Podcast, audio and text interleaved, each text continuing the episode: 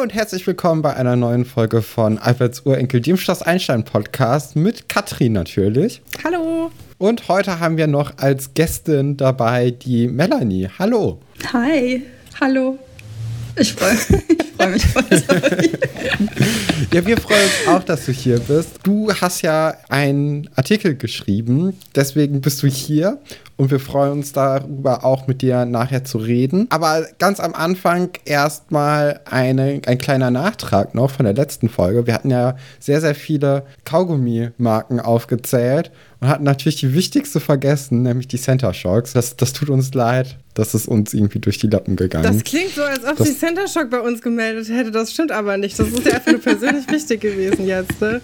Ja, Okay, ja, ich wollte es nur, nur fragen, weil ich hätte das cool gefunden, wenn wir jetzt einfach Geld bekommen hätten, aber leider immer noch nicht. Naja, gut. Ja, Stefan hat gerade schon gesagt, wir haben heute einen Gast, Melanie Gollen. So, und an der Stelle muss ich mich jetzt selber verbessern. Das ist mir unglaublich unangenehm. Aber Melanie heißt natürlich Melanie Gollin. Und jetzt geht's auch schon weiter mit der Folge. Golin. Melanie, vielleicht. Golin! Oh, ach du Scheiße. Oh nein. Egal.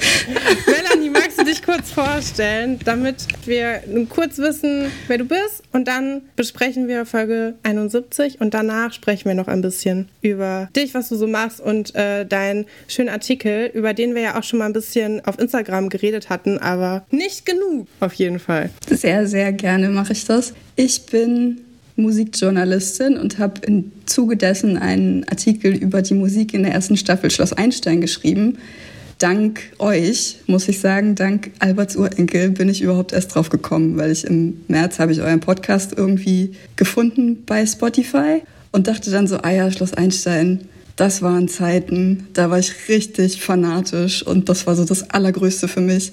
Witzig, habe ich lange nicht mehr geguckt. Ich höre mal, ich höre mal gucken, mal gucken, wer das ist, was die so erzählen. Dann habe ich mir eure erste Folge angehört und dann habt ihr auch gesagt, dass das ja alles bei YouTube ist. Und dann dachte ich so, ja komm, ich, ich guck mal, ich guck mal die erste Folge. Naja, und dann war alles später war ich wieder drin. Und mir ist aufgefallen, dass die Musik da wirklich sehr zeitgemäß war. Für, also 97, 98 kam die, 98, 98 ne, kam die erste ja. Folge raus. Und wollte dann einen Artikel drüber schreiben und habe euch den, als der fertig war, geschickt um euch zu sagen, gucken mal, das wart ihr, das äh, danke für die Inspiration. Und habe mich damit quasi so ein bisschen durch die Hintertür einladen lassen von euch. Oder ihr habt mich daraufhin eingeladen, eine Folge mit euch zu, zu hosten. Und ich habe mich so gefreut und ich freue mich immer noch, weil diese Schloss Einstein Sucht oder dieses ganze Fantum von damals wieder hochgekommen ist.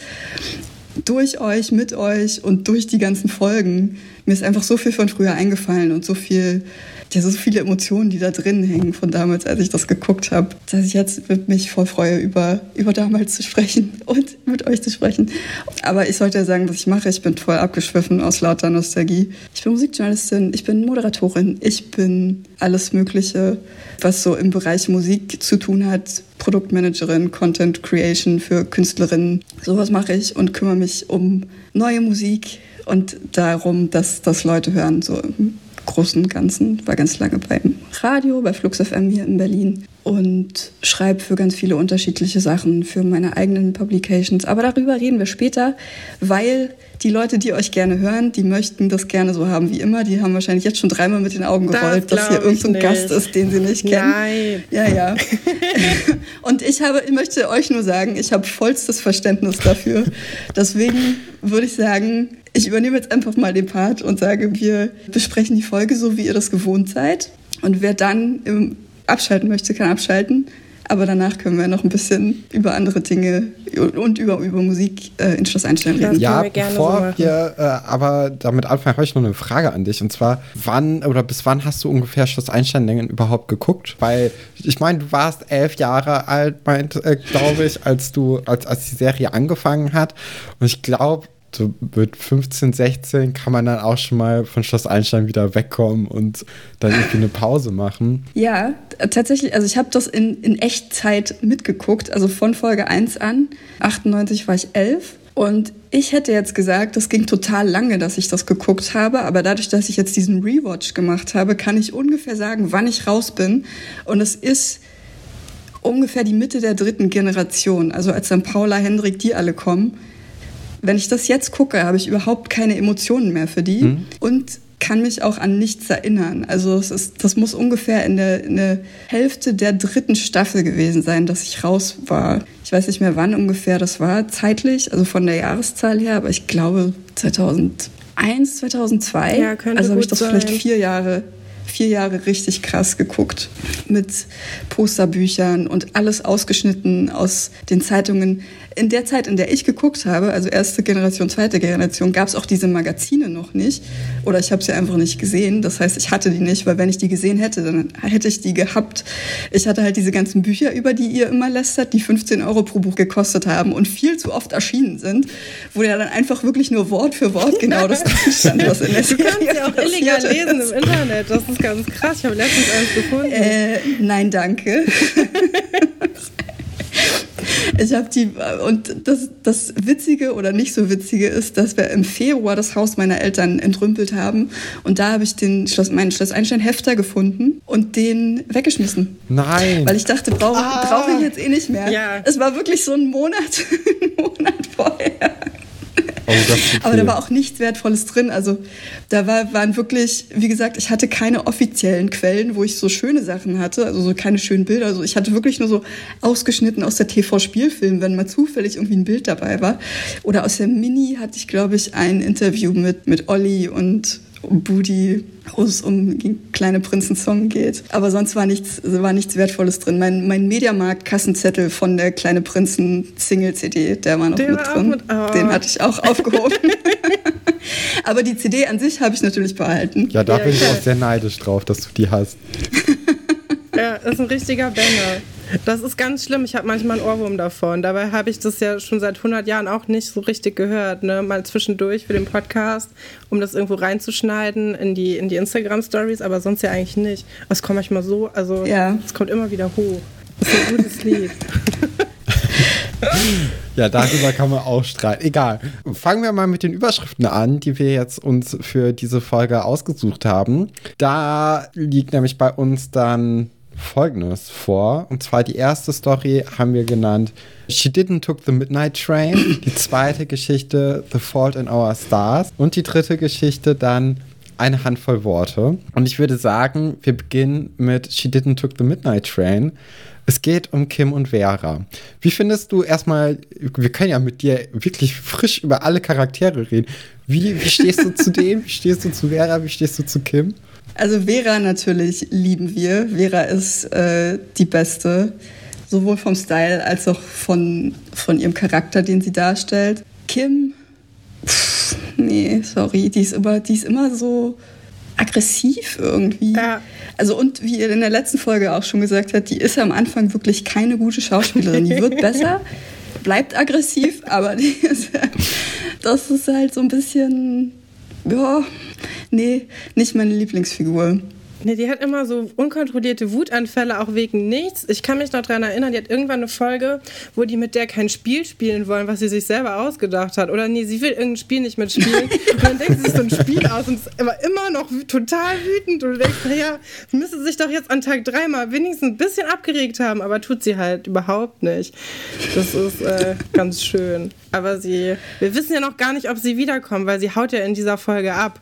Also das oh ja, ist ja, ja, ja schon großer Spoiler eigentlich, dass sie überhaupt da bleibt. Das können wir noch gar nicht wissen. Ja, es geht nämlich äh, in dieser Geschichte natürlich darum, wir hatten das ja schon in der letzten äh, Folge angesprochen, dass Kim zum Vorsprechen in der Ballettschule oder zum Vortanzen in der Ballettschule kommen will. Da haben wir übrigens auch noch eine Nachricht bekommen zum Thema Spagat und Ballett. Das ist meistens, oder nicht meistens, das kann so eine Endpose sein. Das nochmal als kleinen Nachtrag hier. Aber sonst spielt das eigentlich keine Rolle im Ballett. Das wurde uns gesagt, deswegen hier nochmal zur, zur Vollständigkeit halber. Auf jeden Fall steigt sie sich ganz, ganz früh morgens raus, um den Zug zu erwischen. Und da ist dann aber schon der Herr Pasulke leider auf den, auf den Füßen und äh, streift über den Pausenhof und Vera möchte jetzt irgendwie helfen, da vom, äh, vom Schulgelände runterzukommen, damit sie den Zug erwischen kann.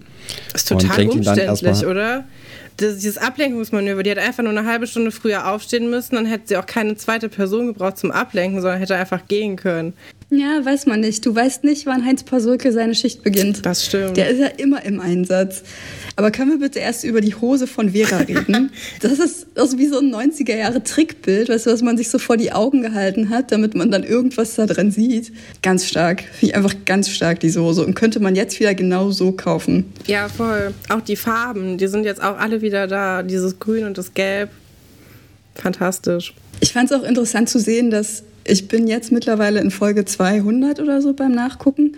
Und äh, Herr Pasulke ist ja die, die einzige Konstante in allen Folgen. Und man sieht tatsächlich, jetzt wo ich zurückgehen musste, nach Folge 70, dass er da noch ein bisschen properer war als in etwa 150 Folgen. War er irgendwann auf Diät?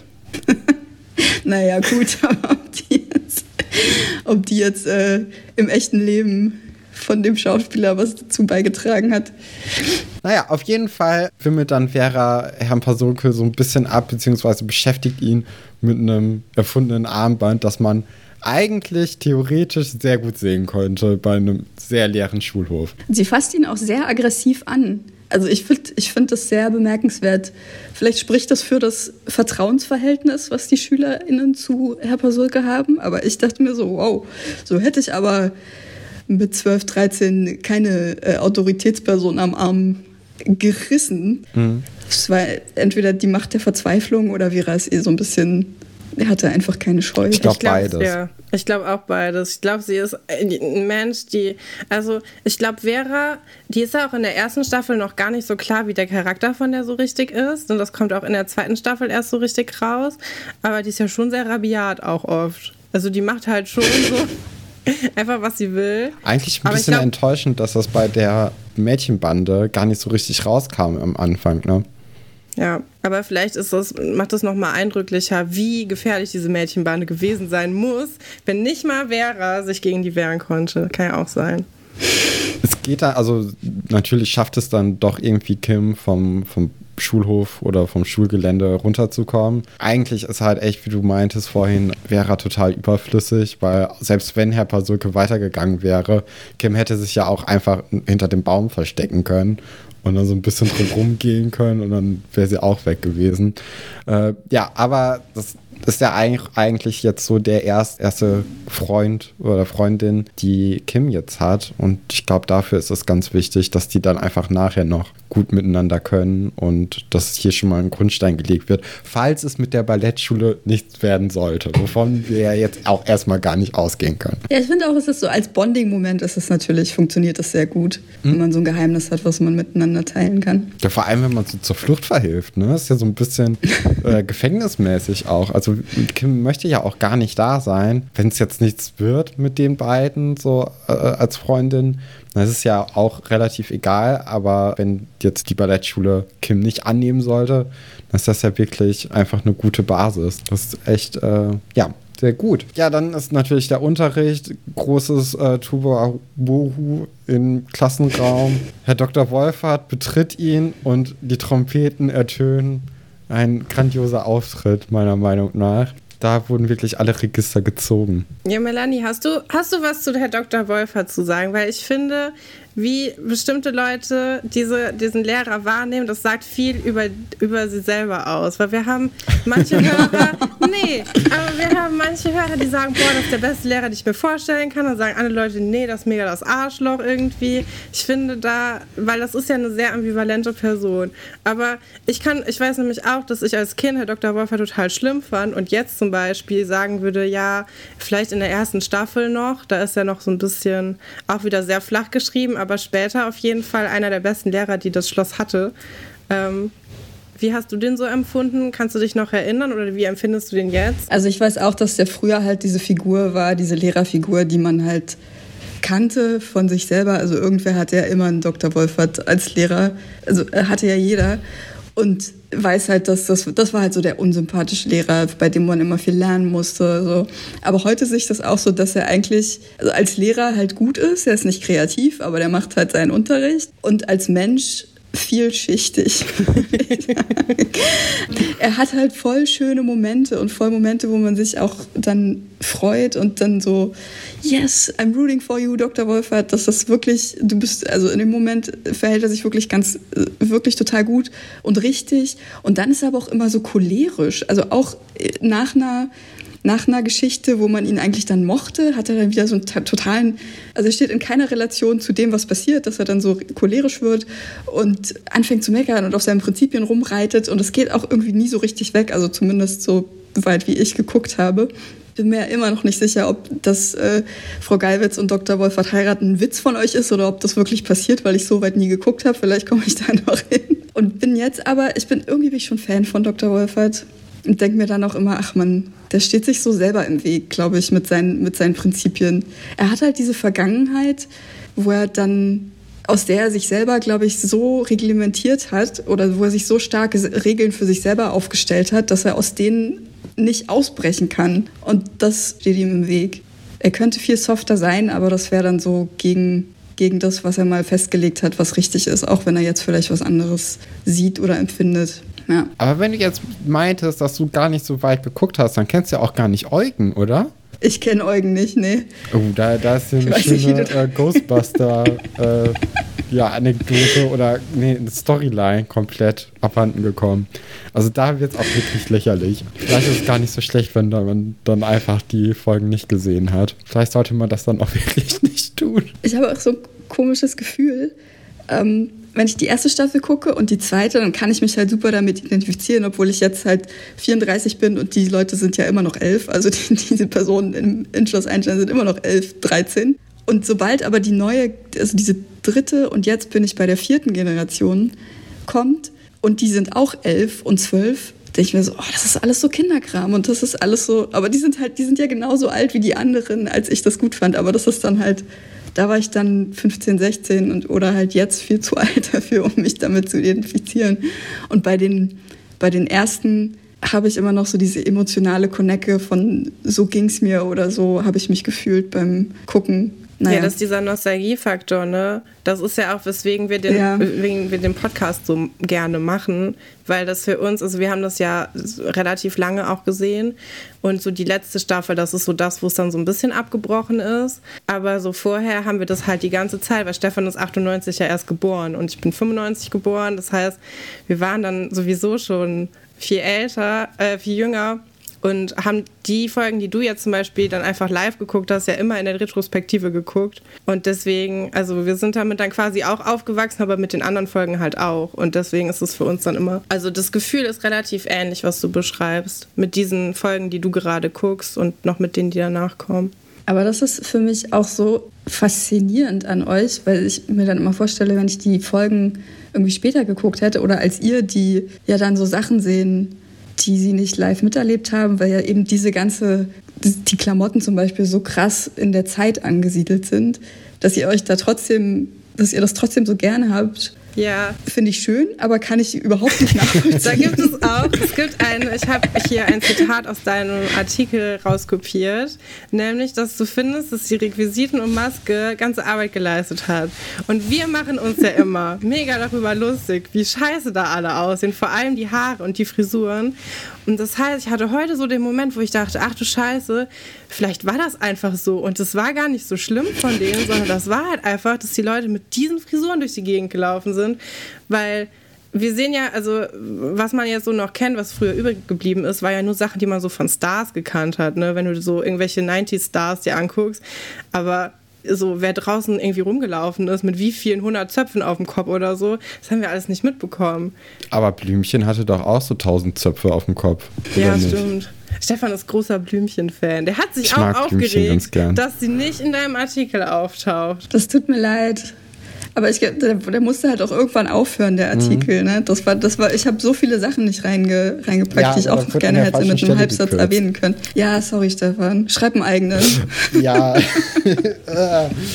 Das sieht schlecht aus. Du hast aus. einen ganzen Podcast, wo du über Blümchen reden kannst. Das bringe ich auch immer rein, wenn es irgendwie passend ist. Es ist leider selten passend, aber ja, heute habe ich es ja wieder dann untergebracht. Das ist doch super. Ja, aber ich kann dir aus First Hand sagen, Katrin, das äh, war ein Ding. Also diese Zöpfe und die 30.000 Schmetterlingshaarclips Die hatte ich in den auch. Haaren. Die hatte ich tatsächlich auch. Aber da war ich halt im Kindergarten, ne? Ja, und diese, später kommt dann auch Emily und die trägt ja immer so Bandana und da wurde mir auch so ein bisschen schummerig. Das war so. Da dachte ich so, ah ja, hatte ich auch. Und meins war aus der Bravo Girl. Und in der Bravo Girl waren auch immer Frisurentipps. Und das waren, ich habe auch welche ausgeschnitten. Ich habe das leider zu Hause, sonst kann ich euch da gerne, nächste Woche bin ich wieder zu Hause, ähm, da mache ich euch mal Fotos, was ich ausgeschnitten habe, was tatsächlich in einer Zeitung, die nicht eine fiktionale Uta war, ähm, als Frisurentipps drin war. Und dann wirst du aber kicken. Ja, das ist der Wahnsinn. Also, nee, weil wir haben bis jetzt immer gedacht, naja, okay, dann haben die es vielleicht ein bisschen übertrieben, ne? ist ja auch Fernsehen, weiß ja nicht.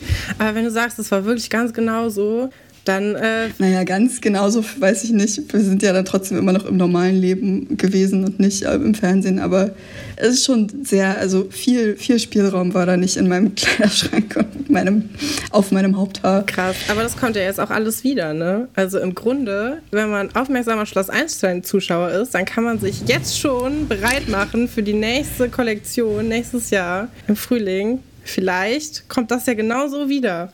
Und dann sehen wir alle so aus. Kann ja sein. Ja, ich hoffe mal nicht, ne? ja, es, es, geht dann weiter natürlich mit den Karolingern, aber da ist dann auch das ganze Sache eigentlich gelaufen. Ach ja, nee, hier, Vera entschuldigt noch Kim, dass ihr nicht gut ist, dass sie Bauchweh hat nee, äh, und unpassend ist. Ja, wir müssen darüber reden. Ich möchte kurz darauf eingehen, wie äh, Herr Wolfert lässt ja alle seine Sachen fallen und Vera und Herr Wolfert heben die dann so zusammen auf, wie in einer guten mhm. Rom-Com. Das ist wirklich super schön. Und dann entschuldigt Vera Kim und die Art, wie Herr Dr. Wolfert Durchfall sagt. Chefskiss. Das ist auch eine merkwürdige Kombination, oder? Kopfschmerzen und dann merkt man, das bringt nichts, da hat er kein Mitleid mit und dann Durchfall noch dazu zu sagen und dann schreit er das ja so durch die halbe Klasse.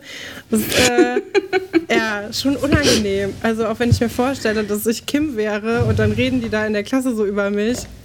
Nee, nicht ganz schlimm, aber ich finde auch das Wort Durchfall so furchtbar. Das ist ein Wort, was ich vermeide. Und ich bin eigentlich, habe ich kein Problem mit sowas, aber das finde ich ganz, ganz schlimm. Aber was ist die Alternative, Katrin? Ich weiß nicht. Magen-Darm-Grippe, würde ich sagen. Ich würde es einfach direkt zu was Größerem machen, als es ist, nur damit ich das Wort nicht sagen muss. Ich finde, das ist so ein. Nee. Es gibt so zehn Wörter, die ich einfach nicht gerne sage. Das gehört auf jeden Fall mit dazu. Hm. Welche noch? Ich weiß nicht, überlege gerade. Ich finde das Wort Ausschabung auch ganz schlimm. Aber das Ausschabung? Ist, ja, aber das tut direkt oh. so weh im Körper irgendwie. Das finde ich auch. Weiß nicht. Ja, das spürt man direkt, ne? Habt ihr gesehen, dass an der Tafel so ein Herz war, wo drin steht Alexander und Vera? Vielleicht steht da auch Alexandra und Vera und ich habe es nicht richtig erkannt. Oh nee, das habe ich nicht gesehen. Oh, nee, ich auch nicht. Aber es gibt auch keinen Alexander auf der Schule, oder? Also keinen registrierten. Nicht, nicht so weit wir wissen. Und vor allem wird ja, also wird, steht das auch mit A hinten. Deswegen bin ich mir nicht sicher, ob man das R einfach nicht sehen kann. Ja, okay. Obwohl auch Alexandra und Vera, ich meine, wäre ich voll dafür. Aber das war ja auch nie ein Thema. Nee, leider nicht. Das, das wäre aber ein gutes Thema gewesen. Das hätte mir gut gefallen, weil die beiden sind eigentlich zu schade für alles, was denen sonst so passiert. Die hätten, glaube ich, ja, also das ist, mir tut, äh, nee, wir sprechen ja nachher über Alexandra und äh, Atze dann, aber das ist eine Beziehung, von der ich so mittelfiel halte. Ja, aber also, ja, da, da sprechen wir dann nachher drüber. Aber ich, ich finde, die hätte es auch schlechter treffen können. Das stimmt. Vor allem also auch im Dorfkontext so. Mit Wolf. Ich weiß Fall. gar nicht. Melanie, hast du später die Folgen gesehen, wo Wolf dann erwachsen ist und immer noch mitspielt? Und dann so eine Lehre ja, macht. mega weird. Das ist so komisch. Dann ist er Also man muss schon sagen, er ist, er ist sehr gut gealtert. Also er ist wirklich das ist ein bisschen Eye Candy, dass er wieder da ist. Ob ich das mit zwölf auch so gesehen hätte, I don't know. Aber es ist halt weird. So einerseits kann man natürlich niemandem, also es ist überhaupt keine Schande, wenn Leute da bleiben, wo sie wohnen und eine Ausbildung machen und so. Voll cool. Aber dass er dann so im, sich mit den 12-, 14-jährigen Internatlerinnen vergnügt, ist so ein bisschen, ach man wohl. Ja, und das ist ja auch so unangenehm. Also der fummelt dann ja auch da die ganze, ah nee, lass uns da nicht drüber sprechen. Das ist wirklich ja. furchtbar, furchtbare Geschichte. Aber äh, ich liebe Wolf irgendwie. Die Geschichte, Wolf ist so ein cooler Charakter, weil er halt also so daneben ist, aber auch konstant. Es ist irgendwie schön, dass die das so beibehalten haben. Dass er einfach nicht wächst. Keine Entwicklung. so, wir machen eigentlich, es, es kommt ein relativ großer Zeitsprung, ne? Weil wir dann quasi schon mit Herr Dr. Wolfer zusammen ins Lehrerzimmer gehen wo Frau Pett. Ich wollte noch kurz sagen, ich fand im, im Unterricht fand ich super schön, dass ausgerechnet Katharina der Klasse wiederholen wollte und zwar auch freiwillig wollte, was letztes Mal über die Landwirtschaft im Karolingerreich besprochen wurde, dass sie sich da gemeldet hat. Da dachte ich so, oh, guck, unsere Katharina hat es ja doch mal aufgepasst und ist jetzt voll die Musterschülerin. Ja, ich meine, das Schuljahr ist bald zu Ende. Vielleicht muss sie dann noch was ausgleichen. Kann ja sein. Nochmal schnell ein Referat nachholen über irgendwas. Ja, so habe ich das immer gemacht. Ja, immer schnell noch ein Physikreferat in letzter Minute. Ja, man kennt's. Ja, im, im, Lehrerzimmer ist dann äh, Herr Wolfert ein bisschen pampig, dass die, äh, die gute Sabine einfach nicht erzählt hat, dass äh, Kim krank ist. Wie findest du Sabine? Wie findest du Sven Weber? ich glaube, dazu ist alles gesagt. Okay. Bist du auch so traurig wie wir, dass es bald schon Goodbye heißt und wir die beiden nie wiedersehen werden? Nee, eigentlich nicht. Aber ich hatte so einen so Sven Weber, wir hatten auch mal so einen Referendar und der war fast genauso. Und der hatte, der hatte Sport und Erdkunde bei uns. Der roch immer nach Fruchtzwergen. und hatte dauernd Fehler auf seiner auf seinen äh, Overhead-Projektorfolien. So, das ist für mich so auch so on-brand mit Sven Weber. Genauso stelle ich mir den vor, nach Fruchtzwerge riechend und ständig Fehler in seinen Arbeitsblättern habend und dann aber auf dem Tisch sitzen und Jailhouse Rock spielen. Ja, boah, also, geht auch kaum unsympathisch. Aber ich finde auch, also so den Sportlehrercharakter haben die ganz gut eingefasst und den Musiklehrercharakter eigentlich auch. Also es ist schon perfekt so gemacht, aber es ist halt sehr unsympathisch, vor allem in der Kombination. Dabei, aber als Kind sieht man das auch nicht so. Und wir hatten auch äh, in der Schule, also dieser Referendar, hatte, also in meiner Klasse waren auch mindestens vier Leute in den verknallt. Also es ist, ich empfinde die Figur von Sven Weber als sehr realistisch. Ja, ich würde sagen, ich hatte auch so einen Lehrer. Auch so einen Sportlehrer, in den waren auch alle verknallt, aber der war, der war so schleimig, ich mochte den gar nicht. Und ich weiß nicht, ich glaube, Stefan weiß auch sofort, wen ich meine. Chemielehrer auch noch? Mhm. ja, dann weiß ich, wie Der hat auch so eine schöne Schmalz, Schmalztolle gehabt. Der war ganz toll. Ja, mhm. coole Haare. Ja, die hat ja auch Sven Weber, ne? Äh, ja, ich finde auch komisch, was da eigentlich, was da immer noch, die Beziehung verstehe ich nicht. Ich, Sabine hätte deutlich Besseres äh, verdient, auch hier. Ja, aber die ist ja so ein bisschen, ich, also das sieht, man sieht sie ja selten eigentlich so in einem privaten Moment und das ist ja jetzt hier eigentlich einer im Lehrerzimmer fast schon, wo sie dann in irgendeinem, in irgendeinem Heft liest nachliest oder rumblättert und eigentlich gar keine Ahnung hat, was im Schloss eigentlich so abgeht. Ja, sie ist so ein bisschen desinteressiert an der ganzen Sache. Ja, aber sie ist, ich ja, glaube, sie, sie hatte einfach wieder mal weg, ne? Pause. Ne? Also, mhm. sie weiß wahrscheinlich schon, schon dass sie gekündigt hat, ja. Und dass das halt vorbei ist. Ich weiß auch nicht, wieso sie nicht bei sich in ihrem Zimmer sitzt, weil sie hat ja auch ein Zimmer in dem Schloss. Aber das hat, also dafür hat es anscheinend nicht gereicht. Vielleicht ist es einfach, ja, Arbeitszeit absitzen. Ja, vielleicht nachdem Antje da drin war, wollte sie dann nie wieder rein. Das irgendwie mit dem, mit dem Zauber, das war ihr dann nicht mehr geheuer. Deswegen hängt sie jetzt nur noch im Lehrerzimmer ab in ihrer Freizeit und schläft da vielleicht auch. Könnte ja sein. Oder sie ist bei Sven jetzt eingezogen, ne? Und hat dann das Zimmer, weiß ich nicht, ihrer oder so überlassen, damit die da auch wieder irgendwie mal ein Zimmer hat und wohnen da. Antje. Dann erklärte natürlich Herr Dr. Wolfert irgendwie mal kurz so, was überhaupt Sache ist. Und ich finde, es schwingt dann sehr, sehr schnell bei Frau Petzold um, dass die von total desinteressiert zu sehr, sehr panisch wird, dann irgendwie total ja auf der Suche nach natürlich Kim ist und aber auch nach irgendjemanden, der überhaupt mal sie heute gesehen hat. Und das ist ja nur Vera, was natürlich auch ein bisschen auffällig ist, wenn die einzige, die nicht im Internat wohnt, weiß, wo sich, oder okay, sie ist nicht die einzige, aber wenn sie die einzige ist, die sie gesehen hat. So ist das. So, so ist es. Genau, und dann äh, Kuppi und Wölfchen sind natürlich dann auch irgendwann in, in großer Panik, finden es langsam auch nicht mehr lustig. Frau Petzold denkt dann auch drüber nach, dass äh, sie irgendwo weinen könnte. Finde ich auch irgendwie ganz niedlich, dass sie so, dass sie so viel Empathie dann hat, dass Kim dadurch, dass sie ja auch so neu, gerade am ersten paar Tage im Internat ist, dass sie sich noch nicht so richtig eingewöhnt hat. Und ich glaube, wenn Kim mehr wie Nadine wäre, dann wäre das auch auf jeden Fall eine Option gewesen, dass sie irgendwo sich verkrochen hat und deswegen nicht im Unterricht war. Aber Kim ist nun mal, wie du schon vorhin meintest, Melanie, äh, sehr, sehr sauer und sehr, sehr wütend. Also ich glaube, das äh, hätten wir jetzt so also ich glaube, die hätte eher rumgeschrien, als, als sich irgendwie verkrochen. Ja, oder so ja, Steine in den See geworfen oder so wenigstens. Aber nicht, also heulen sich jetzt auch nicht. Die hat ja eher so einen Zerstörungsdrang. Ja. Ich dachte, sie was kaputt gemacht. Ja, sie kommen dann irgendwann dann doch nochmal auf die Idee, vielleicht einfach mal Vera zu fragen, wo genau sie die denn gesehen hat und generell. Da ist ja Vera sehr, sehr hart in dem Verhör. Aus ihr kommt ja nichts raus, bis dann irgendwann die Mutter von Kim ins Spiel kommt oder kommen soll und damit angedroht wird, dass man sie verständigt. Da packt sie dann komplett aus und sagt dann, dass Kim in Hamburg ist, um da halt an der Ballettschule irgendwie ja, vielleicht aufgenommen zu werden. Ist auch so ein bisschen, äh, als ob jetzt die Schule betrogen wird, oder? Als ob, als ob Kim jetzt oder Vera jetzt von der Affäre von Kim erzählt. Und äh, Goofy fühlt sich vielleicht dann dadurch auch schlecht, ne? Ich mag das aber sehr, wie, wie klein Vera ist in der Szene. Also ich finde es wirklich gut gespielt, dass sie so ein Häufchen Elend da ist und sich total schlecht und scheiße fühlt. Ganz klein ist und auch nur so mit so halber Stimme redet. Das hat die schon sehr gut gemacht. Mhm. Ja, ja finde ich auch. Das stimmt. Die ist, die ist ja auch generell eine der besseren Schauspielerinnen, finde ich, in, in Schloss Einstein, in der ersten Staffel vor allem. Ja. Dann äh, spricht Vera noch mit ihrer Mutter, die das auch nicht so richtig in Ordnung findet, aber natürlich auch, weil sie ja äh, sehr wohlwollend ist, das dann auch alles irgendwie verstehen kann.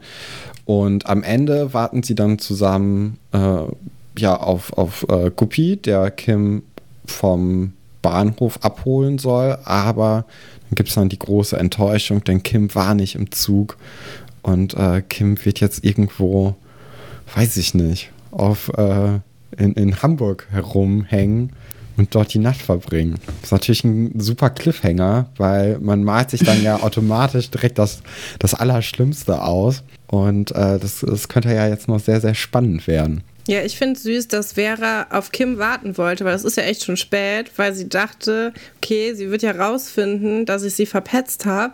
Und dann möchte ich wenigstens hier sein und das erklären, weil ich, wir haben uns gerade erst angefreundet und sie will ihre Loyalität halt irgendwie nicht verletzen. Und dafür, dass die letzte Folge sich noch total gehasst haben, fand ich das eigentlich ganz süß, dass sie sich jetzt so verantwortlich fühlt. Aber ich habe mir auch vorgestellt, wie das ist, wenn du so die Person bist, die das gedeckt hat und dann kommt die halt einfach nicht wieder und dann bist du quasi indirekt mitverantwortlich, dass sie da irgendwo verschütt gegangen ist. Und so als Kind ist es ja noch mal irgendwie schlimmer und Hamburg ist ja jetzt auch nicht so super nah dran an Potsdam. Stelle ich mir schon richtig schlimm vor. Ja, ich fand aber da auch die, also ich finde sowohl Vera gut in ihrer, in ihrer Reaktion oder mit, ihrer, mit, ihrer, mit ihrem Erklärungsbedürfnis, aber ich fand auch Frau Seifert gut, weil die das verstanden hat. Das hat man in dem in einem Gespräch zwischen Vera und Frau Seifert auch sehr gut äh, gesehen, dass die beide ja so ein Verhältnis haben, wo sie wirklich miteinander reden können und wo auch die Mutter mal eingesteht, wenn sie falsch liegt. Ja. Und das finde ich eine sehr gute, sehr gute Sache für, also wie Eltern sein sollten, aber auch, dass, dass Kinder das sehen, dass Eltern, also dass Erwachsene auch nicht immer recht haben und dass die einfach auch, also dass man so ein Verständnis erwarten kann. Oder? Ja, ich, ich finde aber, die Empathie geht irgendwie Frau Seifert irgendwann sehr flöten. Also nachdem Vera nicht mehr auf der Schule ist, kommt die nicht mehr so richtig durch, habe ich das Gefühl. Da ist sie ja sehr hart in vielen Szenen. Wieso? Was, welche, hast du irgendwas, was du, wo, wo du gerade dran denkst? Weil mir fällt das gerade nicht so ein. Nee, einfach so, so allgemein. Ich, ich finde, die, die, die wirkt nicht mehr verständnisvoll. Okay, einfach so. Ja, ich, ich weiß, ich, mir fällt jetzt auch kein, das ist natürlich okay. super, ne? mir fällt kein Beispiel ein, aber äh, nee, so vom, ich, mag vom die, Gefühl her. Ich mag die Geschichten von den beiden ja total gerne, vor allem später, als Vera dann nach ihrem Vater sucht und man dann so das erste Mal so ein bisschen diese Beziehung von den beiden in Frage stellt, so diese starke Mutter-Tochter-Beziehung, dieses Team, was immer gut funktioniert hat und dann ist da plötzlich einer mit dem Team nicht mehr so ganz einverstanden. Das mag ich gerne, weil das dann nochmal so geklärt wird irgendwie, wo die stehen und für wen sich Vera entscheidet. Also sie muss sich ja nicht entscheiden zwischen den beiden, aber für Sibylle ist das ja schon irgendwie so. Und das mache ich immer ganz gerne, weil das so ein bisschen, bisschen tiefsinniger ist und so irgendwie ein bisschen cleverer geschrieben als so diese Anfangsgeschichten. Das ist schon ganz cool gemacht. Und auch mit dem Urlaub und dem Geld. Und dann findet nicht mal der Urlaub statt. Ich spoilere alles, ne? Das ist nicht gut für Leute, die im Podcast hören. Aber es dauert dann noch ein Ja, bisschen. und äh, ich glaube, jeder hat die Serie auch schon gesehen. Das ist jetzt nicht mehr so ein Geheimtipp, Katrin. Sag das nicht. Ich habe dir gerade erzählt, dass ich mir bei manchen Sachen, die ihr erzählt, immer noch nicht sicher bin, ob die wirklich passieren oder Ja, nicht. stimmt, stimmt, stimmt, stimmt. Aber ich glaube, du bist eher die Aber das Ausnahme, soll, ne? das soll euch nicht abhalten, weißt du? Das ist so wie Harry Potter spoilern. Die Bücher sind seit 20 Jahren draußen. Wer es jetzt nicht Ja, gesehen hat, ist der schon peinlich. ist selber schuld. Ne? Unangenehm auch. Da habe ich übrigens echt manchmal Probleme, weil ich äh, in Seminaren wird dann manchmal über Harry Potter geredet und so, die ich belegt habe. Da muss ich dann immer ein bisschen weghören, aber das fällt mir relativ einfach. Also einfach muten. ja, fangen wir oder machen wir weiter mit der zweiten Story, The Fault in Our Stars. Es ist die große Alexandra Azedibes-Geschichte. Und äh, ja, Oh, ein Fan. Ja. So, ich möchte das jetzt mal überzeugt mich von dieser Beziehung. Ich bin noch nicht so richtig dabei. warum? Na, weil ich finde, ich weiß nicht. Also ich möchte es nicht an der Intelligenz von den beiden abmachen, weil ich finde nicht, dass die unterschiedlich schlau sind. Aber ich finde einfach, die passen nicht zusammen. Also natürlich, später sind die halt so ein Paar und man hinterfragt es nicht, aber jetzt so am Anfang verstehe ich es irgendwie gar nicht, weil die hatten nichts miteinander zu tun. Doch, beim Oldtimer.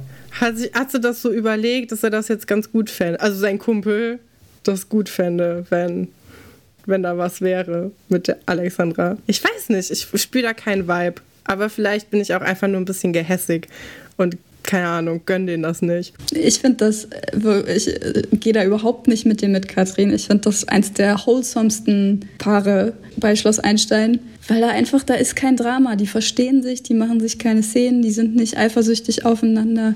Und auch wie das alles losgeht, das ist halt so super schüchtern und trotzdem aber gehen die normal miteinander um, finde ich. Und nicht, die sind nicht zickig zueinander oder die sind nicht fies wie das ja in anderen Beziehungen, äh, die hier dargestellt werden, auch manchmal der Fall ist.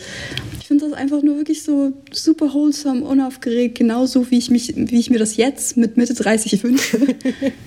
Ob man, das, ob man das als junge Zuschauerin, kann ich mir vorstellen, dass man es langweilig findet, ja. Nein, Vielleicht. Ja, also nee, also ich, wie das so anfängt, finde ich ja auch süß. Auch so in dieser Folge, so dass alle Leute irgendwie ihren Maßstab von Beziehungen auf die drauflegen wollen, das nicht klappt, finde ich auch total schön. Aber so als Paar funktionieren die für mich irgendwie nicht so. Also ich finde auch, wie die zu, also ja, ich weiß nicht. Vielleicht, aber ich merke schon, es ist nicht sehr, äh, das Argument ist sehr wackelig. ist nicht Nee, mehrheitsfähig. überhaupt nicht. Ich kann auch nicht so richtig dafür argumentieren. Ich weiß nicht. Irgendwie, ich habe da immer das Gefühl gehabt, dass, ja, ich weiß nicht, aber äh, also Alexandra passt jetzt auch zu niemand anderem, wo ich jetzt sagen würde, okay, also doch außer Vera vielleicht, was ich ja eben Ich schon fand ja Buddy auch ganz gut am Anfang mit ihr. Aber Buddy ist so oberflächlich. Der ist ja auch, das ist ja auch so ein Sunnyboy irgendwie auf eine Art. Aber vielleicht brauchen Oberfläche, also vielleicht hätte das tatsächlich deswegen funktioniert, weil Alexandra ihn da so rausge, so auf den Boden der Tatsachen gebracht hätte. Ja, das stimmt. Das wäre auch cool gewesen, wenn wir so eine tiefgründige, vielleicht so eine Songwriter-Ebene von Buddy bekommen hätten. Das hätte ja auch passieren können. Nachdem Pascal weg ist und Buddy sagt, oh nein, was mache ich jetzt? Jetzt muss ich hier in traurig, ich muss das erstmal verarbeiten und dann hätte Alexandra ihm geholfen im Proberaum und dann hätten die sich da. Das wäre auch eine Geschichte gewesen, hätte man Das auch gut ist die. Oliver-Geschichte von Tine. Ja, stimmt. Daraus ja, okay. entsteht ein, ein super Song, den manche von uns auch als Maxi-CD vielleicht haben. Aber das ist ja noch ein bisschen hin. Ja, die Geschichte fängt im Badezimmer an und das ist ja sowieso eigentlich immer das beste Setting für irgendwie Tratsch und äh, für Klatsch und Tratsch. Vor allem, wenn Katharina beteiligt ist. Wie findest du Katharina? Schwierig, aber in dieser speziellen Szene muss ich sagen, ihre Haare sehen bombastisch Ja, aus. oder? Was ist denn da los? Die Farbe, wie das geföhnt ist, wow. Richtig, richtig gut. Da macht sie ihrem Status alle Ehre, muss ich sagen. Ja, krass. Habe ich nämlich auch gedacht. Das ist schon sehr auffällig gewesen. Ja, weil die hat so eine richtige Föhnwelle da drin gehabt, wo ich dachte, dafür hätte ich niemals Zeit gehabt. Also vor allem nicht unter der Woche so in der Schule, aber jetzt auch so in meinem normalen Leben, wo ich sehr viel Zeit hätte für sowas, eigentlich auch nicht. Das, äh, Ja. Ja, krass, mir ist das überhaupt nicht aufgefallen. Ich musste Ach, jetzt gerade erstmal zurückspulen, um zu gucken, wie das aussieht. Wer hätte das gedacht, dass dir das nicht auffällt? Ich, ich, ja, ich, ich finde das jetzt auch, wenn ich es jetzt nochmal sehe, finde ich es jetzt nicht so herausragend, um ehrlich, also ich glaube, da bin ich nicht so richtig. Das ist vielleicht, weil du nicht weißt, wie viel Arbeit das ist. So. Ich gucke das an und denke, boah, die, da muss sie stundenlang beim Färben gesessen haben und dann auch noch am Morgen da sich da den Föhn reindengeln. Hat die Schauspielerin natürlich nicht selber gemacht, aber wenn man jetzt mal davon ausgeht, dass es eine 14-Jährige in einem Internat, dann kann man mit sowas schon viel Zeit verbringen, damit das so aussieht. Ja, finde ich auch krass. Da war ich beeindruckt. Wir hatten damals immer so Leute, die haben sich morgens früh mal so Clip-In-Extensions reingemacht. Die hatten dann am montags kurze Haare und dann dienstags total lange. Und die müssen, wir hatten ja so Schulbusse, die sind um 7 Uhr gefahren. Das heißt, sie müssen irgendwann so gegen zwischen 5 irgendwie und 7 sich da irgendwie diese Clip-In-Extensions reingehauen haben. Das habe ich auch nie verstanden. Total heftig, wie Leute so viel Zeit für sowas aufwenden können. Ja, krass. Aber für Katharina gibt es ja noch ein anderes Thema, außer ihre Haare und ihr Aussehen, nämlich Jungs und wie man sie am besten beeindrucken kann. Und Zum Beispiel mit Haaren und Aussehen, was sie nämlich Alexandra auch direkt annimmt. oha, ja, um, äh, um die Brücke nochmal zu Sie stecken. zieht sie so ein bisschen, genau, sie zieht sie so ein bisschen damit auf, dass man würde ja jetzt langsam munkeln hören, dass äh, Alexandra da in jemanden verschossen wäre und Katharina bietet Hilfe an in Alexandras spezieller Situation, wie sie sagt. Und da musste ich wirklich lachen, dass so die spezielle Situation, in der Alexandra gerade drin ist, aus Katharinas Sicht. Das ist natürlich auch ein Umstand, in dem sich äh, Alexandra hier gerade befindet, ne? Ja, aber für Katharina gibt es halt nur Klamotten und Schminke, die da zu beachten wären. Aber Alex ist noch so ein bisschen im Leugnungsmodus und wird eher aggressiv und blafft dann auch Iris an. Kann man auch verstehen, ne? Also, äh, ich meine, du möchtest ja nicht gerade am Morgen irgendwie dann beim, beim Zähneputzen oder sonst was direkt von Katharina angesprochen werden, wie das denn jetzt hier mit, äh, mit Atze so aussieht. Und das, oder es ist ja eigentlich schon sehr offensichtlich, dass Katharina hier einfach sagt, Alexandra, so wie du dich hier gibst, das könnte besser gehen. Ich kann ja mal Tipps geben. Also das ist ja im Grunde genommen einfach nur durch die Blume gesagt, "Mhm, nee, mach mal, mach mal anders. Das äh, steht dir alles nicht so gut. Ist natürlich ein scheiß Morgen. Ja, und es wird ja auch deutlich, dass Iris getratscht hat. Also ich meine, hätte man drauf kommen können, dass das jetzt nicht so die zuverlässigste Person ist, der du was irgendwie erzählen kannst, vor allem nicht, wenn es um romantische Sachen geht. Weil Iris definiert sich ja immer sehr über die Beziehung von anderen Leuten, weil sie selber keine bekommt. Ja, deswegen ist Alexander, glaube ich, auch so wütend, weil sie so gemerkt hat, okay, das war jetzt dumm von mir, weil jetzt weiß es wirklich die ganze Schule. Weil wenn Katharina das schon weiß, dann hat Iris es einfach jedem erzählt. Ja, und das äh, hat mich auch sehr an meine Schulzeit erinnert. Ich war mir aber nicht sicher, wer von denen ich dann war. Also ich glaube, ich war alle drei gleichzeitig. Ich war auch die, die das dann nicht für sich behalten konnte und die sich darüber sehr definiert hat, was irgendjemand anderes gemacht hat. Aber ich war auch die, die einfach ungefragt irgendwelche Tipps verteilt hat, obwohl sie selber gar, also gar keine Ahnung von gar nichts hat. Weil Katharina, die musste ja auch nicht wirklich viel machen dafür, dass diese Beziehung mit Buddy da passiert ist. Die musste sich eigentlich nur einmal ehrlich entschuldigen, ne? Der war ihr ja komplett verfallen eigentlich. Bin mir bis jetzt auch noch nicht so richtig sicher, ob Katharina diese Beziehung überhaupt möchte.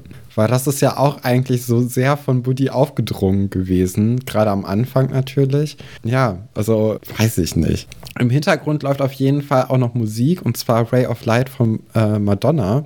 Haben wir uns hier auch noch rausgeschrieben.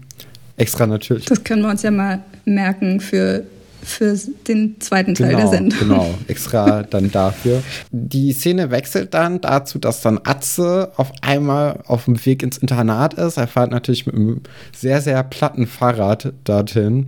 Und äh, das fällt ihm natürlich dann auch irgendwann auf, dass der, dass der Reifen platt ist und fliegt das dann fünf Meter vor dem Schloss. Also er könnte jetzt auch einfach den Rest schieben und dann hat er keine Öl oder äh, ja, Ölfinger, fettige Finger äh, und wird das dann einfach nachher flicken und da dann auch vielleicht nach Flickzeug fragen. Aber muss er ja gar nicht, denn Buddy kommt ja vorbei.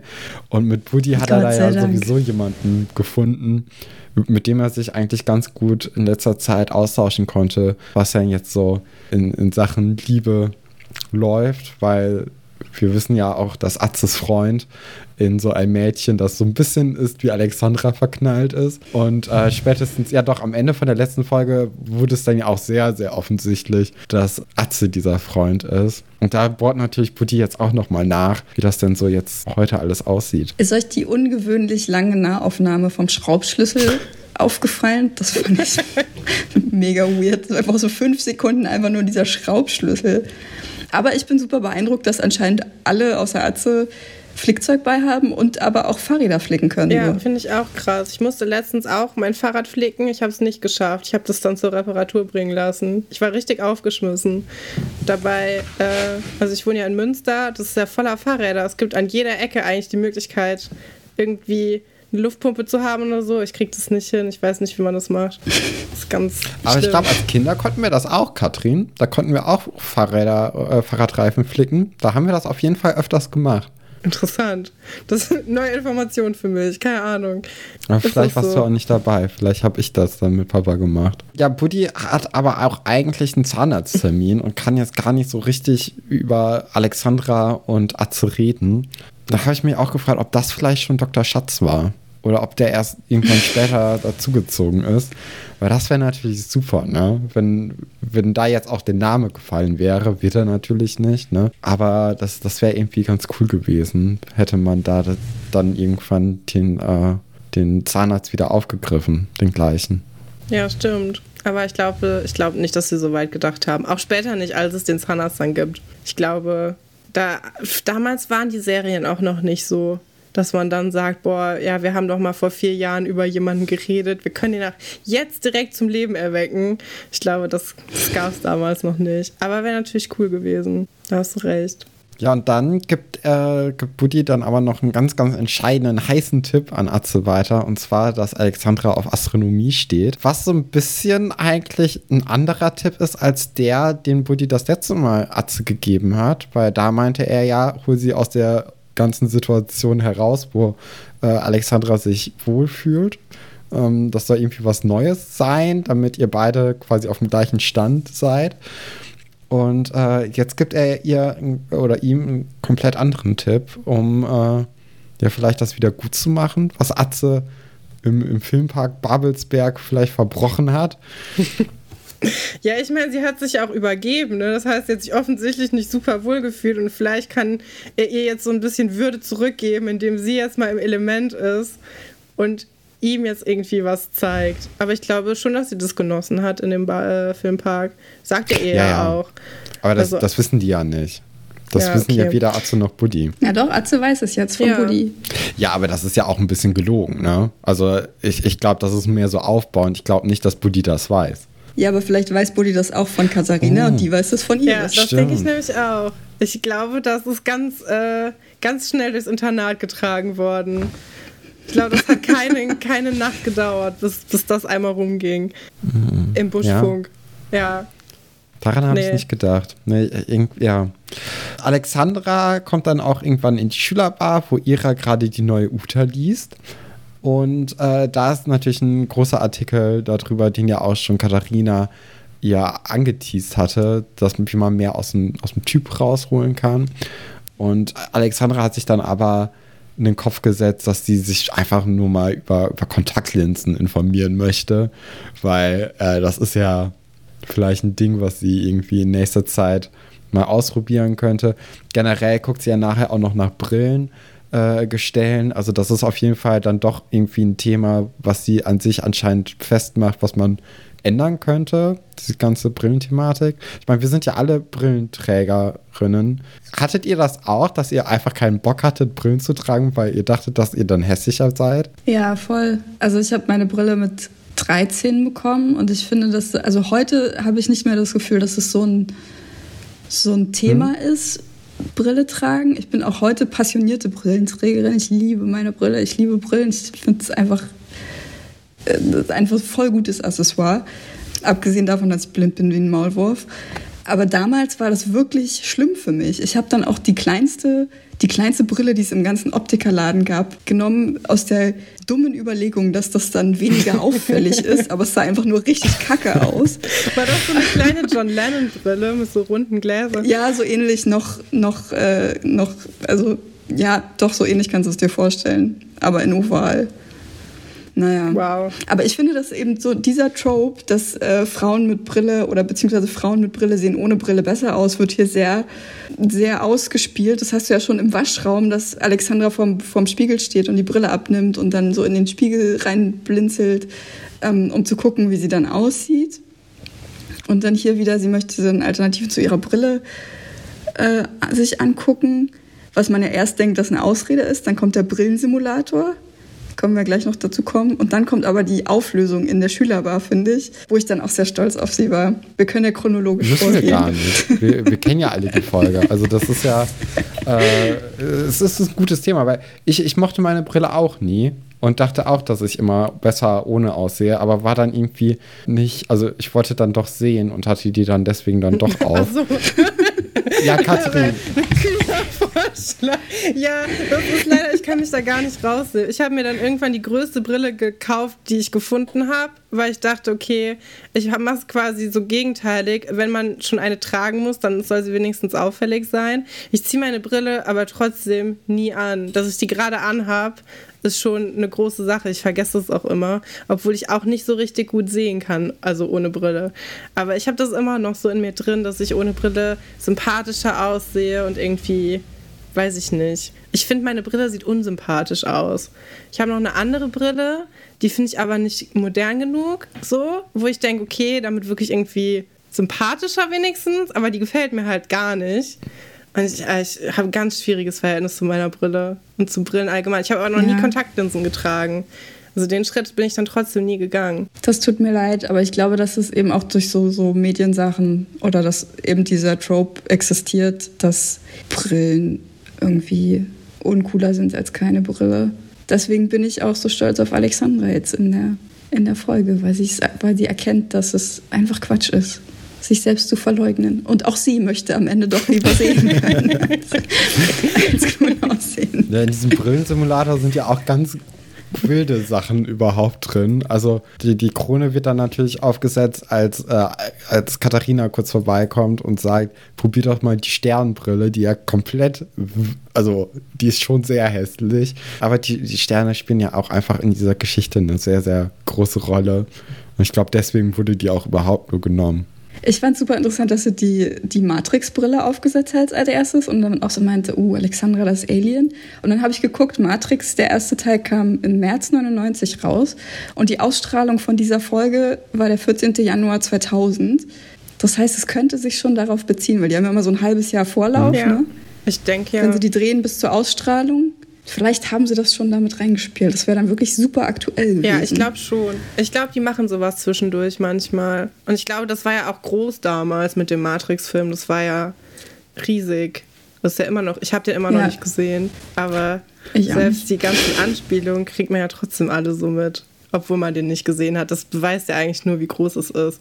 Ich fand's krass, dass es so einen Brillensimulator schon gab damals. Der Computer läuft gerade erst so halbwegs, aber einen Brillensimulator gibt's schon, weil ich dachte vor ein paar Jahren, als ich das gesehen hatte, ähm, dass man das machen kann, dass es so eine ganz neue Sache war. Aber anscheinend in der Art so, also ich meine, das sind jetzt keine echten Modelle, die es da gab, aber so, dass es das schon so gab, fand ich schon interessant. Naja, ich glaube, das war eher was, was, äh, was die dann für, das, für die Szene gebaut haben. Ich weiß nicht, ob es das im Internet so gab. Es sieht mir eher aus, wenn, wenn dann sieht es mir eher aus wie was, was man auf CD-ROM Ja. gekauft hat. Ja, das Oder kann auf gut Diskette. sein. Ja. auf Diskette.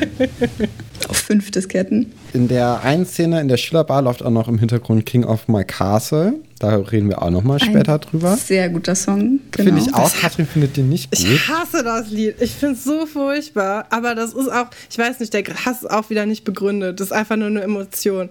Das ist irgendwie, ich mag das nicht. Ich kann nicht sagen, wieso nicht.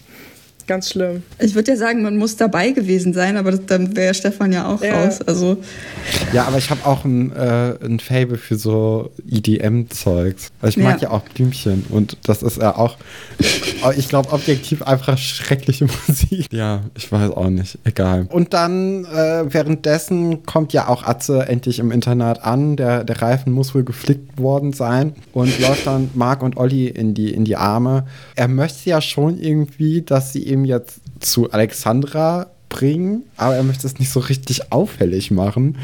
Und äh, hat dann den Vorwand, dass er ja was über Sterne herausfinden muss. Und Fand ich ob da. mega smart. Ist es auch. richtig clever, Ja. ne?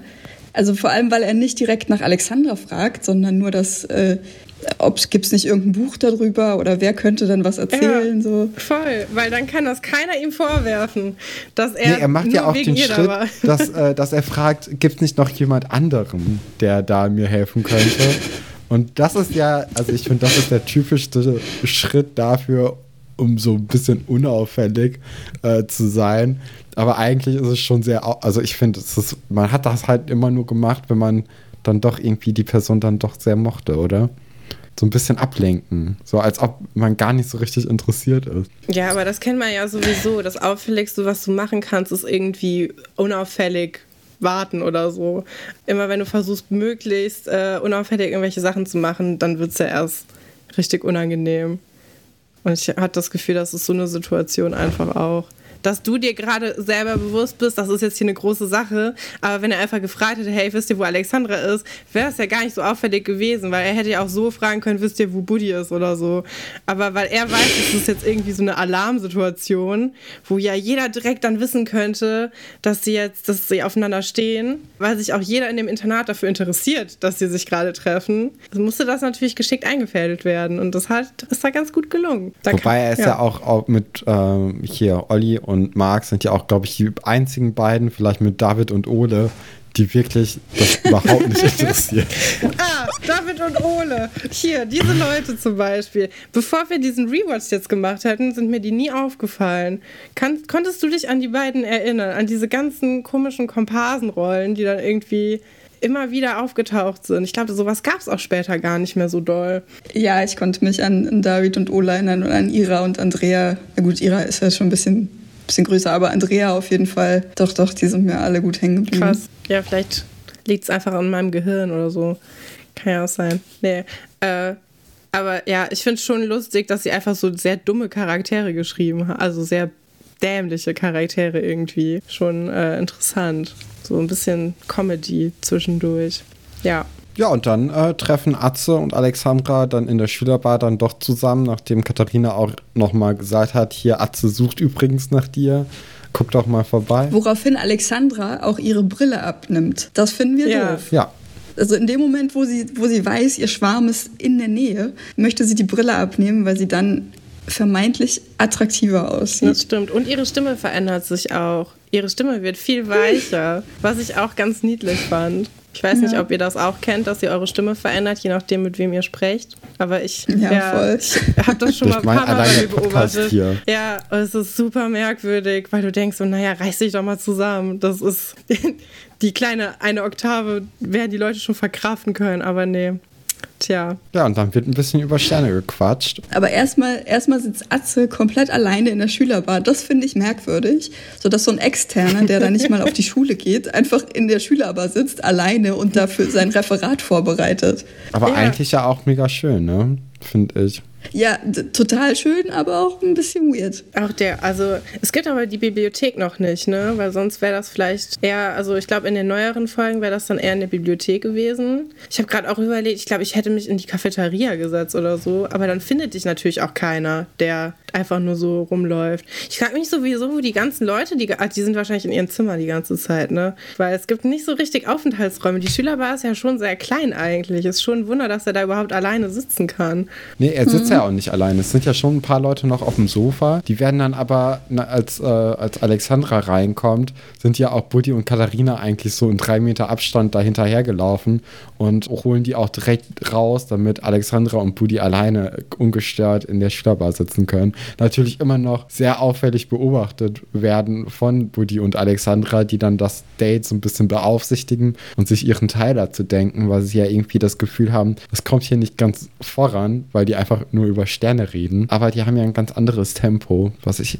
sehr, sehr niedlich und sehr schön finde. Ja, ich finde es auch, also erstmal um die Brillengeschichte Ja. zum Abschluss zu Die bringen. Brillengeschichte, die ist, die ist Ähm, wichtig. Das ist mir auch vorher also- nicht so richtig klar geworden, aber Alexandra wird, wird reingeschubst in, in die Schülerbar von Katharina oder von Buddy, also von einem von beiden, und will dann ihre Brille abnehmen. Und dann gibt es aber auch so eine Kameraeinstellung aus ihrer Perspektive, die so ein bisschen schwummerig wird. Und dann merkt Alex, nee, warte, ich kann hier nicht, äh, ich kann nicht vernünftig sehen. Und besinnt sich ihrer Vernunft, setzt die Brille auf, weil sie weiß, ich möchte gerne was sehen und es, er, er mag mich bestimmt auch so. Lieben wir. Das ist mir nicht aufgefallen. alle Brillenträger. Das ist mir wirklich gar nicht aufgefallen.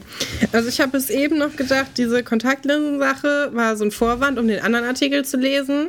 Das mit diesen Brillen, also Brillenprogramm, war für mich vollkommen aus der Luft gegriffen, wo ich so dachte, was ist das für ein weirdes Hobby plötzlich?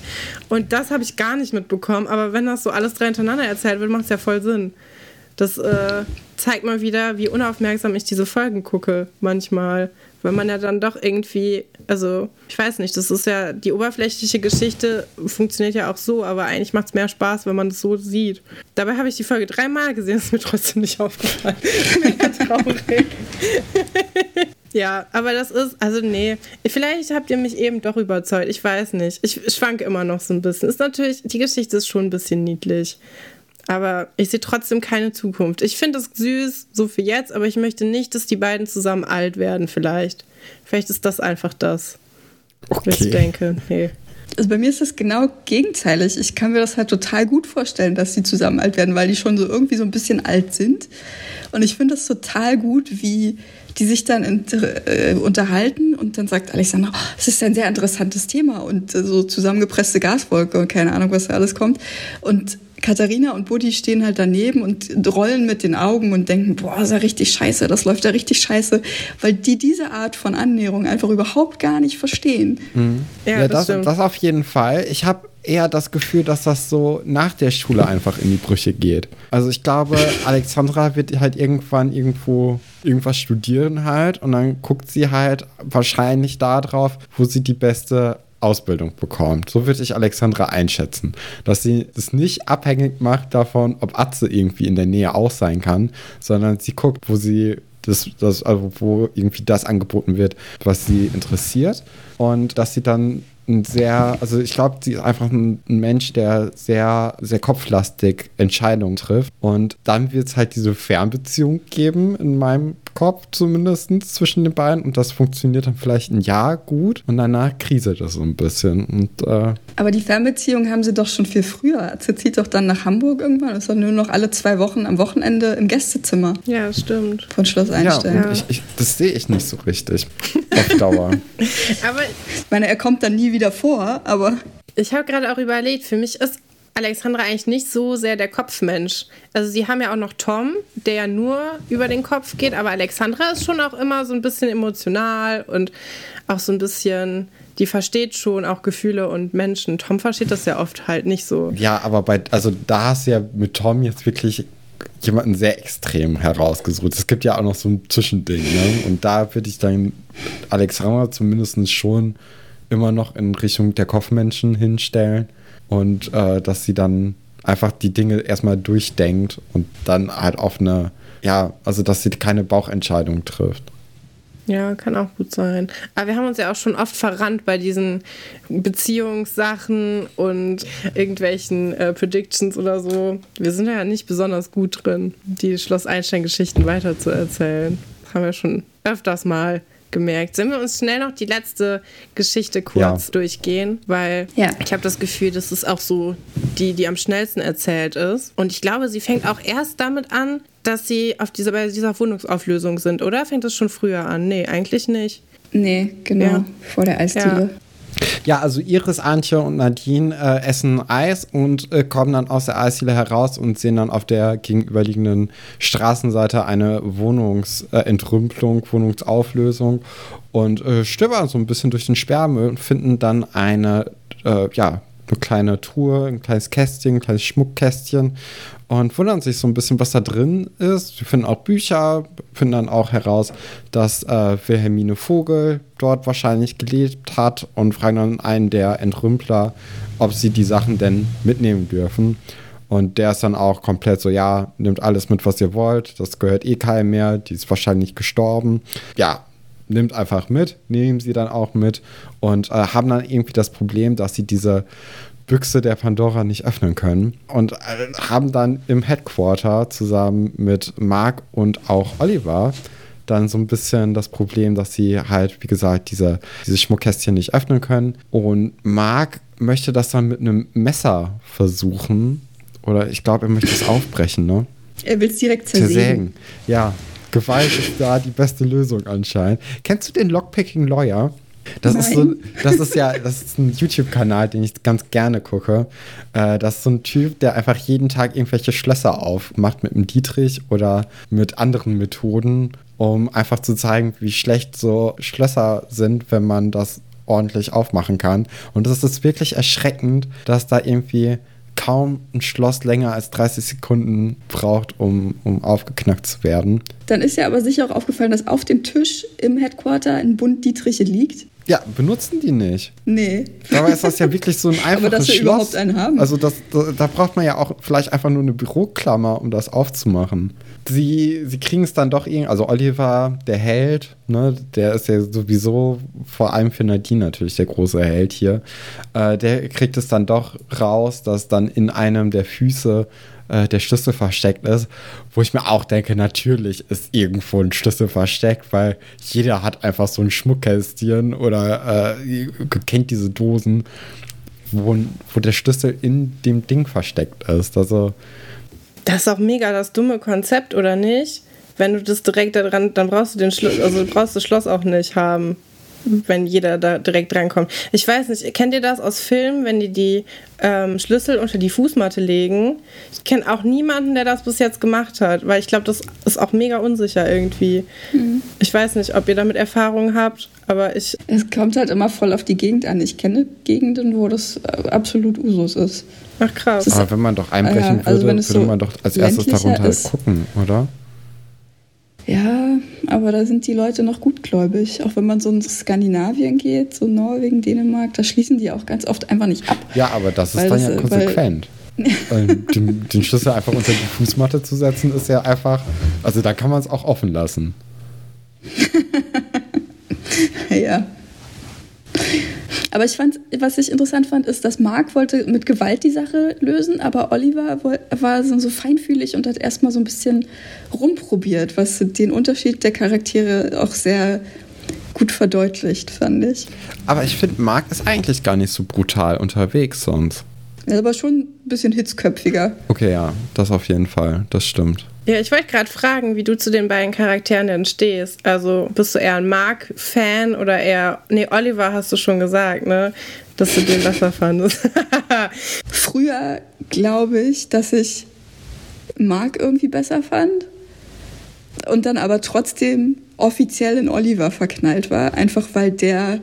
Also ich bin dann immer so vernünftig und suche mir nicht die Leute als Schwarm aus, die so die ich möchte, sondern denke dann immer, nee, ich muss den nehmen, den alle gut finden. Oder das, das finden alle gut.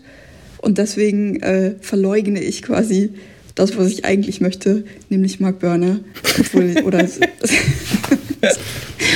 ja, weiß ich auch nicht. Aber früher, früher, ich kann mich auch erinnern, dass ich den so als so ein bisschen snobby einfach mhm. in Erinnerung hatte. Aber jetzt beim Rewatch denke ich auch so, nee, eigentlich korrekter Typ, eigentlich ganz cooler Dude hat man nichts dagegen einzuwenden. Ja, oder, oder hast du Mark. dann doch eher auf Oliver gestanden, weil Marks Vater pleite gegangen ist? naja, komm, ein Modedesigner, der pleite ist oder eine Fahrradwerkstatt. Das tut sich auch nicht so viel. Aber immerhin, also hier Olivers Vater, der Martin, der konnte ja zumindest eine Auszubildende beschäftigen. Also der Das Laden stimmt. muss ja dann doch irgendwie laufen, erstaunlicherweise in so einem Dorf. Ja, vielleicht ist es dann doch die bessere Wahl tatsächlich. Wahrscheinlich, ne? Aber ich war, ist, irgendwie war das so eine Vernunftsache, dass ich dann Olli, mir Poster von Oliver aufgehangen habe, aber irgendwie Mark cooler fand. Aber ich hatte auch so ein Ding für lange Haare einfach. Großer Gill-Fan, großer Hansen-Fan auch gewesen, Kelly. Family. Das war. können wir. Ähm, können wir noch drüber Warst du reden. sehr Ich hab- enttäuscht? Ich bin, hab meinen Frieden Warst gemacht. du sehr enttäuscht, als das äh, Musical Die Passion dann wegen Corona ausgefallen ist? Weil da sollte ja auch Jill eigentlich eine Rolle Ach, um Gott. mitspielen. So, so weit habe ich das gar nicht verfolgt. So, was der heute macht, weiß ich nicht. Ich weiß nur, was der früher gemacht hat. Und dass ich meinen Gill-Kalender hatte und meine Gill-CD und dass ich auch beim Konzert von Gill und Aaron Carter in Eberswalde, da wo ich herkomme, ähm, war. Was auch mega weird war, weil Aaron Carter ja so ein, eigentlich ein ziemlich großer Star war und Gil ja auch, so in diesem Teenie-Kontext. Und dann sind die nach Eberswalde gekommen, was ja überhaupt kein, also A, die haben zusammen eine Tour gespielt und B, dann waren die in Eberswalde, was halt so eine kleine Furzstadt ist in Brandenburg. Aber es war mein erstes richtiges Da hatten Popkonzert. wir auch in, in dem Ort, wo äh, Katrin und ich aufgewachsen sind, das hat auch nur so 5000 Einwohner oder ja doch so. Und da haben auch mal die Ärzte gespielt, was auch komplett so, warum? Das macht keinen Sinn. Ich glaube, die haben da auch den Bahnhof eröffnet. Also Ja, ja, ja, ja. komplett Was irre. auch weird ist, oder? Dass die überhaupt Bahnhofseröffnungen machen. Das passt ja auch gar nicht zu deren Image eigentlich. Das ist auch irgendwie. Das ist kurz vor Baumarkteröffnung, finde ich, so ein Bahnhof. Das ist schon komisch. Vielleicht war das in der Zeit, wo die mal kurz äh, die Pause eingelegt haben und brauchten dann ein bisschen Geld, um über Wasser zu bleiben. Wer weiß. Sie, sie haben dann auf jeden Fall die Schatulle erfolgreich geöffnet und ähm, da kommen dann Briefe den Leuten entgegen und auf dem Tisch ist auch ein, ein Titelblock mit Briefpapier, was ich auch irgendwie ein Yes. cooles Detail fand. Haben wir ja natürlich auch noch ganz, ganz viele Titelblöcke irgendwo rumliegen, die natürlich nie benutzt werden durften, weil man hat die ja eher gesammelt, als dass man äh, darauf geschrieben hat. natürlich. So, warum sollte man Papier auch benutzen? Ja, und während sich die Mädels vor allem für den Inhalt der Briefe natürlich interessieren, hat Mark irgendwie vielleicht die, die kleine Hoffnung, das Geschäft seines Vaters wieder zu retten, indem er die Briefmarken verhökert oder verhökern möchte. Warte mal, sind die, sind die jetzt schon pleite? Kommt das die nicht sind erst jetzt schon später? pleite. Okay. Ja. Zum Glück ist das Schulgeld für zwei Jahre äh, bezahlt. Also theoretisch könnten jetzt noch äh, Marc und Katharina noch länger auf der Schule bleiben, aber die, die werden dann auch irgendwann rausgeschrieben. Ja, die sind pleite und ich glaube auch in dieser Szene denkt er Marc an seine eigene Brieftasche als an die seines Vaters. Ja. Ich habe auch nicht das Gefühl, dass das großartig was damit zu tun hat, wie es den Eltern geht. Ich hatte das Gefühl, der wittert hier einfach viel Geld und hat auch das Gefühl, dass die Mädels das nicht mitbekommen und dass er deshalb sehr schnell das Zimmer verlassen muss, bevor die nämlich selber auf die Idee kommen, weil er weiß ja eigentlich, dass ihm das gar nicht gehört. Und dann ist er einfach schnell weg und äh, will er den großen Reibach machen. Ja. Und er überhört auch später, er fragt, sie fragen ja Herr Pasulke und Herr Pasulke sagt, ja, es könnte ein Groschenwert sein oder halt tausende Mark. Und Mark überhört das mit dem Groschen auch total und läuft dann die ganze Zeit durch die Gegend und sagt, ja, das kann tausende von Mark wert sein und so. Und du denkst, Moment mal, der hat genauso gesagt, es könnte halt auch nur, also es könnte sich auch genauso gut gar nicht lohnen, aber irgendwie hat Mark da nur Dollarzeichen in den Augen und läuft total beseelt da durchs Schloss.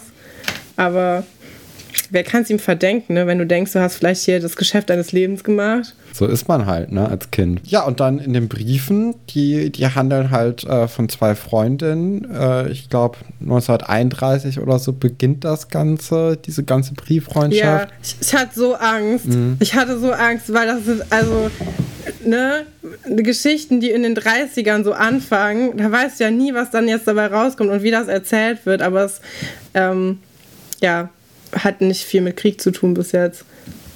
War ich ein bisschen erleichtert, weil ich traue der Serie zu dem Zeitpunkt noch nicht so viel äh, Sensibilität für das Thema zu. Ja, auf jeden Fall äh, handeln dann die, die Briefe halt von, von so einer Freundschaft. Es wird auch so ein bisschen angedeutet, dass beide irgendwie äh, gerade verliebt sind und irgendwie einen Freund haben und dass die eine auch auf dem Internat war, auf dem Mädcheninternat. Damit können sich dann die drei Mädels natürlich auch total identifizieren. Iris ist natürlich total in ihrem Element, also die geht ja richtig in diesem Liebesgedöns auf einfach. Also ich, ich finde gerade in der letzten Szene von dieser Geschichte, wo die dann einfach zu dritt auf dem Bett hocken und sich dann irgendwie bei jedem Wort total freuen, dass da irgendwie so eine schöne Geschichte gerade vorgelesen wird. Äh, da kommt vor allem bei Iris halt der Charakter sehr, sehr gut nochmal durch. Die lesen dann so lange, bis halt der letzte Brief kommt, der, wie sie merken, ungeöffnet ist. Und der ist auch zwei Jahre später als alle anderen Briefe nämlich 1933. Und da ist natürlich dann auch erstmal die Spannung geweckt, was da denn jetzt wohl drin stehen mag. Ja, das war die Folge eigentlich. Das war die Geschichte äh, von, äh, von diesen Briefen bis jetzt. Wir wissen natürlich, wie es weitergeht. Ich fand es super schön, dass sie, also wie die da im Bett saßen und sich das vorgelesen haben, das fand ich eine richtig schöne Girlfriend-Geschichte. Die Schlafanzüge auch große Props dafür. Die waren so richtig, also das sah so normal aus, weißt du, das ist so kindlich und genau sowas, was man anhaben würde mit 13. Und was ich interessant fand, ist aber, dass Nadine auf einmal Sütterlin lesen kann, obwohl sie zwei Szenen vorher gesagt hat, dass sie es nicht lesen kann. Und was mir dann auch einfällt, ist, also was mir aus meiner Schulzeit auffällt, ist, dass es, wir hatten Sütterlin in der Grundschule nicht. Und in Brandenburg. Also Lehrpläne sind ja innerhalb eines Bundeslandes immer relativ ähnlich. Da habe ich mich gewundert, wo sie das so gelernt haben. Vor allem sind ja in der sechsten Klasse und Nadine sagt, Antje hatte damals immer eine Eins. Das heißt, das muss ja schon in der fünften oder irgendwann gewesen sein. Fand ich sehr interessant. Das, das also war für mich wieder so ein Hinweis, dass, das, dass die Serie von doch eher tendenziell älteren Leuten geschrieben wird für die Sütterlin in der Schule noch ein Thema war. Ja, oder? Ich weiß jetzt nicht gerade, wo Antje herkommt eigentlich. Die kommt ja eher aus dem ländlichen, äh, vielleicht Niedersachsen oder so. Oder Mecklenburg-Vorpommern. Vielleicht ist da noch mal was anderes. Aber dann müsste sie das ja in der vierten oder jünger gehabt haben, weil sie ist ja, also Schloss Einstein geht ja mit der fünften Oder mit los. der sechsten, ist nicht. Oder mit hm. der sechsten. Was ich übrigens auch interessant finde, denn Gymnasium in Brandenburg fängt ja erst ab der siebten an. Ja, ja, äh, ja das ist für uns auch total merkwürdig irgendwie, weil bei uns fängt es ja, also wir kommen ja hier in NRW in der vierten Klasse auf die neue Schule, aber man weiß ja, dass das äh, Berlin-Brandenburg nicht so ist. Aber dann guckt man Schloss Einstein und dann ist es wieder vollkommen irgendwie anders und man weiß weiß es die ganze Zeit nicht so richtig. So total inkonsequent auch. Ich habe es tatsächlich gegoogelt und es ist wohl so, dass es besonders leistungsfähige und begabte Schülerinnen und Schüler können bereits ab Jahrgangsstufe 5 Leistungs- und Begabungsklassen an ausgewählten Gymnasium, Gymnasien und äh, Gesamtschulen besuchen. Also vielleicht ist Schloss Einstein ein ausgewähltes äh, Gymnasium in dem Fall. Ja, natürlich. Also wir haben uns ja dafür alle entschieden, ne, dass wir da unsere Zeit verbringen. Deswegen ist es natürlich ein ausgewähltes und besonderes Gymnasium, an dem wir uns befinden. Ja, wie hat euch die Folge so gefallen? Oh, ich fand sie solide. Ja. Alexandra und Atze fand mhm. ich gut. Ansonsten, ja, diese Briefgeschichte mag ich nicht so gerne irgendwie. Ja, kann ich so eigentlich unterschreiben. Gut. Ja, es ist irgendwie so eine Filler-Folge, ne? Es passiert nicht so richtig was, aber so ein paar Sachen werden so angeteased. Ja, mir tat das jetzt ein bisschen leid, dass wir so eine langweiligere Folge zusammen besprechen, aber man findet ja doch immer wieder so Kleinigkeiten dazwischen. Und die Serie lebt ja auch eigentlich eher von diesen alltäglichen Geschichten als von diesen großen Sachen. Deswegen ist es, glaube ich, schon okay. äh, reden wir jetzt mal über dich ein bisschen, Melanie. Endlich. Ja, Entschuldigung. ja, äh, gerne. Du, du bist äh, Berlins beste Musikjournalistin. Genau, ja, das ist korrekt. Da sind sich alle einig. Doch, äh, du hast doch einen Preis bekommen, oder nicht? Oh ja, stimmt. Äh, ja, 2017 habe ich mal einen Preis als beste Musikjournalistin gewonnen von der Berlin Music Commission. Das war sehr schön, da habe ich mich sehr gefreut, weil ich in dem Jahr auch sehr aktiv war. Und so, da hatte ich das Gefühl, das verdiene ich. So.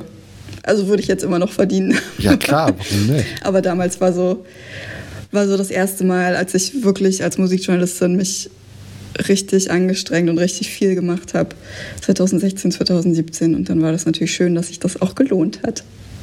Ja, und du, du hast dann ja über, über Schloss Einstein und vor allem halt über die Musik in Schloss Einstein in der ersten Staffel äh, einen Artikel im Kaputt Mag rausgebracht. Genau. Ne? Der wird auch in der, in der Folgenbeschreibung nochmal verlinkt sein.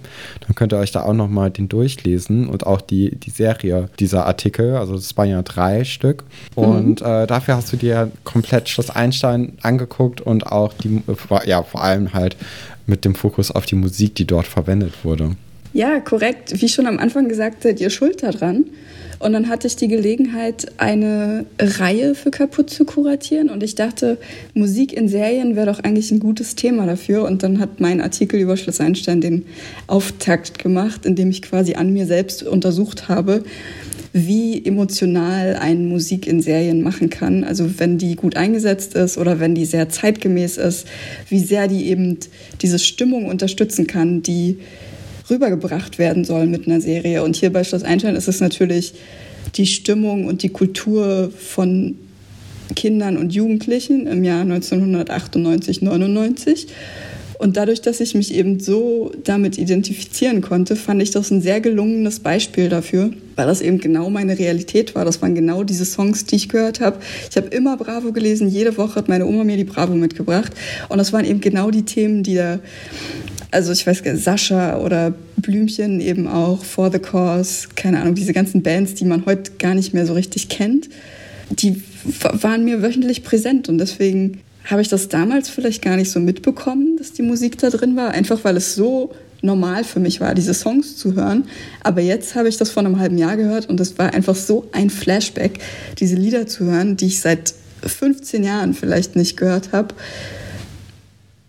dass ich dachte, wow, da hat wirklich jemand entweder bewusst oder unbewusst richtig gut gearbeitet. Ich konnte leider nicht mehr rausfinden, wer. Ich habe die Produktionsfirma angefragt, wer dafür verantwortlich war, aber es ließ sich nicht mehr rekonstruieren. Heutzutage hat ja jede Serie so einen eigenen Music Supervisor, so nennt sich das heute, also eine Person, die nur dafür zuständig ist, Musik in Serien zu platzieren. Damals war das noch nicht so ein offensichtlicher Job. Das hat sich halt auch verändert, weil ja heutzutage die Einnahmequellen von Musikerinnen und Musikern sich total verschoben haben, weg von CD-Verkäufen zu Live vor allem oder zum Streaming. Und da ist natürlich so ein Einsatz von einem Song für, für eine Band ein richtig großer Deal. Also das kann im Zweifel Rieseneinnahmen nach sich ziehen. Einmal, wenn der Song in der Serie benutzt wird und dann natürlich, weil Leute den dadurch kennenlernen und dann vielleicht kaufen oder streamen. Naja, bei Schloss Einstein war das alles noch sehr viel einfacher und sehr viel anders. Und da war, also mir kam es einfach vor, das waren so die B-Seiten, das waren auch so Songs, die man, also es waren nicht die offensichtlichen geilen Hits, an die man sich heute gerne erinnert, das waren halt so die, so diese Ramschware.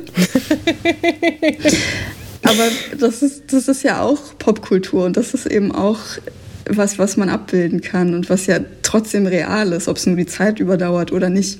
Genau. Ja, ich fand das auch so interessant. In dem Artikel hast du ja auch gesagt, dass es so ganz organisch eingebunden ist in die Serie. Also, dass die Leute dann den CD-Spieler anmachen oder das Radio hören oder so. Und dass es immer so Teil auch der Serie ist und dann quasi auch von den Kindern dann gehört wird in dem Schloss, in dem Internat. Ähm, was ich ganz cool fand, weil dann macht es auch total Sinn, dass es so aktuelle Musik dann ist, weil die die halt dann hören. Ne? Und das finde ich irgendwie äh, ganz interessant, weil das ja, also ich kenne nicht viele Serien, wo das so explizit so gemacht wird heutzutage noch. Oder es ist halt so ein krasses Stilelement, ne? Was dann irgendwie für einen Übergang benutzt wird oder so oder um, für einen Szenenwechsel oder so. Das wird in den späteren Staffeln auch aufgeweicht. Also ab Staffel 2, glaube ich, das erste Mal, was mir richtig krass aufgefallen ist, ist die Szene, wo Elisabeth Sebastian aus dem See rettet oder umgekehrt. Und dann ähm, wird, wird ein Song über die Szene gelegt. Aber die sind ja da am See und das, es gibt keinen CD-Player oder kein Radio, wo der rauskommt. Das ist wirklich einfach nur der Song, der jetzt die Emotionen dieses ersten Kusses rüberbringen soll, aber es ist nicht wie in der Schülerbar, dass es einfach an ist, weil es und es ist einfach da, weil es da ist, sondern es soll es soll jetzt eine Emotion, es soll eine Handlung unterstützen beim Zuschauenden. Das ist tatsächlich sehr was anderes.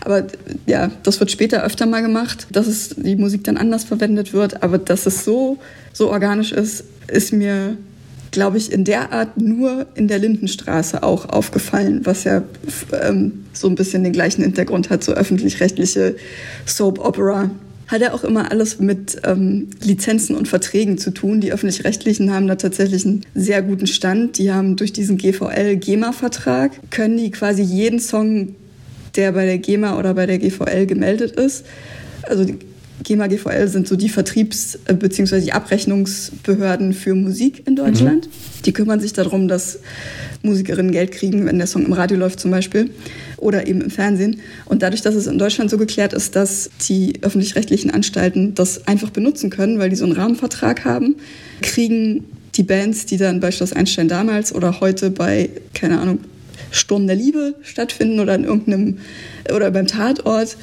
äh, nicht sehr viel Geld dafür.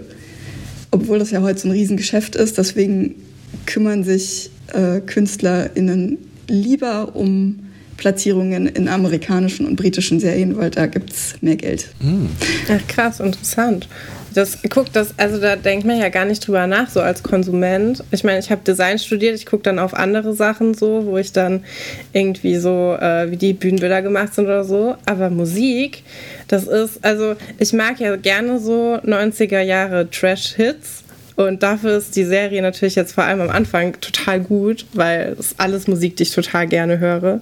Aber ja, du, ich habe mir da keine Gedanken drüber gemacht. Ich finde es irgendwie so schön, dass du das gesehen hast und das auch direkt so Nostalgie in dir angefangen hat. Und ich fand das auch gerade, hast du ja gesagt, du bist jetzt bei Folge 200, das heißt, du hast auch noch weiter geguckt, was ich auch irgendwie total interessant finde, dass es das dann ausgelöst hat, weil der Artikel ist ja auch schon lange vorbei, so.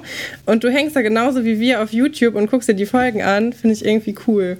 Finde ich sehr schön, weil ich finde, das ist so eine wohlfühl, kuschelige, Herbstsendung auch. Also ich Schloss Einstein im, im Herbst und im Winter gucken ist auch super. Kann ich sehr empfehlen. Ist immer sehr, sehr schön. Was, was ich gar nicht angeschnitten habe im, im Artikel, weil es ja eben nur um Popmusik gehen sollte, aber was eben dann unter den Tisch fallen musste, wie Blümchen leider ja. auch, Stefan, ist der Score vom Schloss Einstein, was ja nochmal was anderes ist. Ne? Also diesen, die Eigenkompositionen, die ja dann trotzdem immer stattfinden, die dann so die Melodien, dieses dum, dum, dum, dum, dum, dum, dum, was ja ganz oft kommt, das, das wurde ja tatsächlich extra für die Serie komponiert und das finde ich auch wahnsinnig interessant, auch weil der, der Mensch, der das gemacht hat, das kann man ja immer im Abschluss lesen, Franz Bartsch, ist, äh, war in der DDR ein ganz bekannter äh, Liedermacher und Songschreiber. Ich weiß nicht, inwieweit ihr in der Szene, in, in der Songwriter-Szene der DDR euch auskennt. er war bei Veronika Fischer in der Band und hatte auch selber eine Band namens 4PS. Können wir, kann ich euch gerne Links bereitstellen. Veronika Fischer kenne ich. Genau.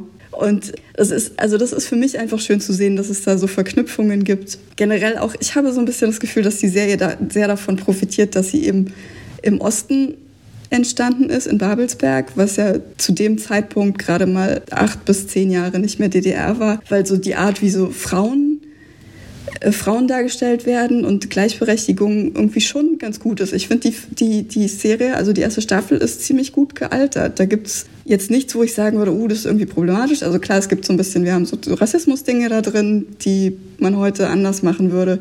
Aus einer Gleichberechtigungssache fand ich das eigentlich ganz cool. Ja, allein die erste, erste Folge schon. Ne? Nadine kommt ins Internat, weil ihre Mutter wieder als Anwältin arbeiten will. Und der Vater ist auch eher so ein bisschen der komische Typ. Die Mutter kommt immer sehr gut rüber und sehr selbstbewusst und sehr. Die hat ja auch immer, die ist ja auch immer die Person, die quasi den ganzen Karren aus dem Dreck immer zieht für alle Leute. Immer wenn irgendwas ist, ruft man halt die Mutter von Nadine an. Und das finde ich auch sehr auffällig so. Oder auch die Mutter von Oliver, die das einfach, sie sagt, nee, so, das so lasse ich nicht mit mir umgehen, ich gehe jetzt weg. So. Das auch fand ich sehr ungewöhnlich für Kinderfernsehen. Auch jetzt ja. noch eigentlich. Also ja. der, Vater von, der Vater von Oliver war ja auch in so einer Kinderserie. Und da wird es auch immer, wenn ich diese Stimmung höre, krieg, äh, Stimme höre von Martin Schuster, kriege ich auch sofort Brummkreisel-Flashbacks. Das war, also das war halt so eine Kinderserie, die man kannte aus dem Fernsehen. Und ich, als ich das dann gesehen habe, dachte ich mir so, hä, das ist doch der Typ vom Brummkreisel. Ich dachte, der wohnt da mit dem da in seiner Spielwelt, aber jetzt macht er so eine ernste Rolle. Dass ich konnte das immer, ich kann das bis heute, ich kann den bis heute nicht sehen und nicht daran denken. Aber das finde ich eigentlich auch ganz schön. Das hat mir immer ganz gut gefallen. Ja, der ist auch ein besonderer Liebling von mir. Martin Schuster das ist auch so ein, so ein Charakter. Äh, ja, aber du, du schreibst ja nicht nur über Schloss Einstein, du machst ja auch einfach ganz viele unterschiedliche Sachen und also ich mit Katrin kurz, ja möchtest ähm, du möchtest du noch möchte, mit über Schloss Einstein sprechen können wir gerne machen ich habe noch der, ich würde gerne noch kurz über den Titelsong mhm. reden weil ja. Bitte. Der einerseits wurde der eben auch von Franz Bartsch mitgeschrieben und von diesem Julian Witzel, der Julian in der Serie ist. Der, ich weiß nicht, ob ihr das gegoogelt habt, ich google das immer so gerne, was die Leute heute machen. Ja. Und der ist anscheinend, also aus ihm ist kein Popstar geworden, aber ein sehr erfolgreicher Werber. Der ist jetzt äh, Executive Chief Director von so einer riesigen Werbeagentur. Könnt ihr gerne mal äh, googeln. Fand ich interessant. Aber dass der Titelsong auch in der Serie existiert, Habt ihr darüber eigentlich schon mal geredet? Also es gibt ja eine Unterrichtsstunde, wo Dr. Stolberg den dann auch singt oder rappt und dann gibt es ja später auch so, ähm, dass sie den da singen und das finde ich so super meta irgendwie. Stimmt. Weil einerseits klar, er ist von Julian, aber... Ja, auch bei der hä, Oper, ne? die du wahrscheinlich noch nicht kennst. Die, nein, ja. ja, nicht, aber stimmt, die Schloss Einstein-Oper, das Musical. ja, stimmt, da wird das auch nochmal zitiert. Das kommt relativ häufig vor sogar. Aber wir haben darüber noch nie gesprochen. Das ist mir auch noch gar nicht aufgefallen, dass das so Meta ist. Ich dachte. Ich finde, dieser, dieser Song, der hat ja mehrere Strophen, die man ja gar nicht kennt eigentlich. Aber da gibt es ja. ja. verschiedene Versionen, die man auch finden kann. Was ich auch total interessant finde, so was man sich dann in den anderen Strophen überlegt hat, was dann auch noch wichtig ist irgendwie für diesen Song. So, was auch so ein bisschen nochmal den Sinn von der Strophe, die man da für den Titel benutzt hat, nochmal näher umreißt. So. Aber ja, ich finde es auch voll spannend, dass sie das also ich habe auch noch Herr Dr. Wolfert vor mir, wie er das so rappt und der rappt das dann ja auch immer so sehr angestrengt und hat dann immer so seine Hände irgendwie vorm Gesicht und so sehr abgehakt, weil er cool tun will irgendwie und es offensichtlich nicht ist. Das ist schon sehr spannend. Ja, also das ist wahrscheinlich nicht so zu, zu einem Ergebnis kommen werden, aber ich finde das so da kriege ich meinen mein Kopf gar nicht drum gewickelt, dass das im Internat existiert und dann gleichzeitig eine weil dann müsste, also wenn, wenn dieser Song auch im, in der Version, die wir kennen als Titelsong, im Universum Schloss Einstein existiert, dann müsste ja Julian auch den Leuten auf dem Internat ein Begriff sein. Ja, das ist es. Ja. Aber dadurch, dass, naja, nicht so richtig, weil Ira ist ja der Superfan und dann haben ja alle anderen kein Verständnis dafür. Aber wenn das jetzt der Typ wäre, der meine Schulhymne mit mir eingesungen habe, hat, das heißt ja auch Julian featuring die Einsteins dann hätte man doch irgendwie so Sympathien für den oder würde den kennen und würde sich nicht so über den lustig machen? Ich weiß Vielleicht? nicht, aber da hängt ja auch ein Poster von dem in der Schülerbar, ne? Also es scheint mehr als einen Fan zu geben. Oder Ira verteidigt einfach dieses Schülerbar-Poster bis aufs Blut. Das kann auch sein. Hat Ira das nicht selber aufgehangen? Ich weiß es gar nicht. Es hängt da auf jeden Fall ziemlich lange. Also auch sehr unkommentiert. Ja. Ganz interessant, vor allem, weil später, es gibt ja auch ein Schloss Einstein Erfurt, was ja dann später darin angeschlossen ist. Da äh, hängen überall Clouseau-Poster, der ja tatsächlich stattfindet. Also Julian ist ja wirklich, der hat, glaube ich, zwei, zwei Lieder versucht und dann gemerkt, es wird nichts. Aber ja. Clouseau kennt man ja. Und äh, die werden aber genau gleich behandelt. Und das finde ich ganz lustig. So. Ja, eine Wo man die so auf eine Stufe stellt. Ja. Aber Clouseau hat nicht das neue Schloss Einstein-Titellied gesungen. Das hat, äh, ich glaube, die Tochter von Nena oder so ja. hat das gemacht. Ja. ja. Aber sonst bin ich jetzt fertig, glaube ich, mit meinen Einführungen.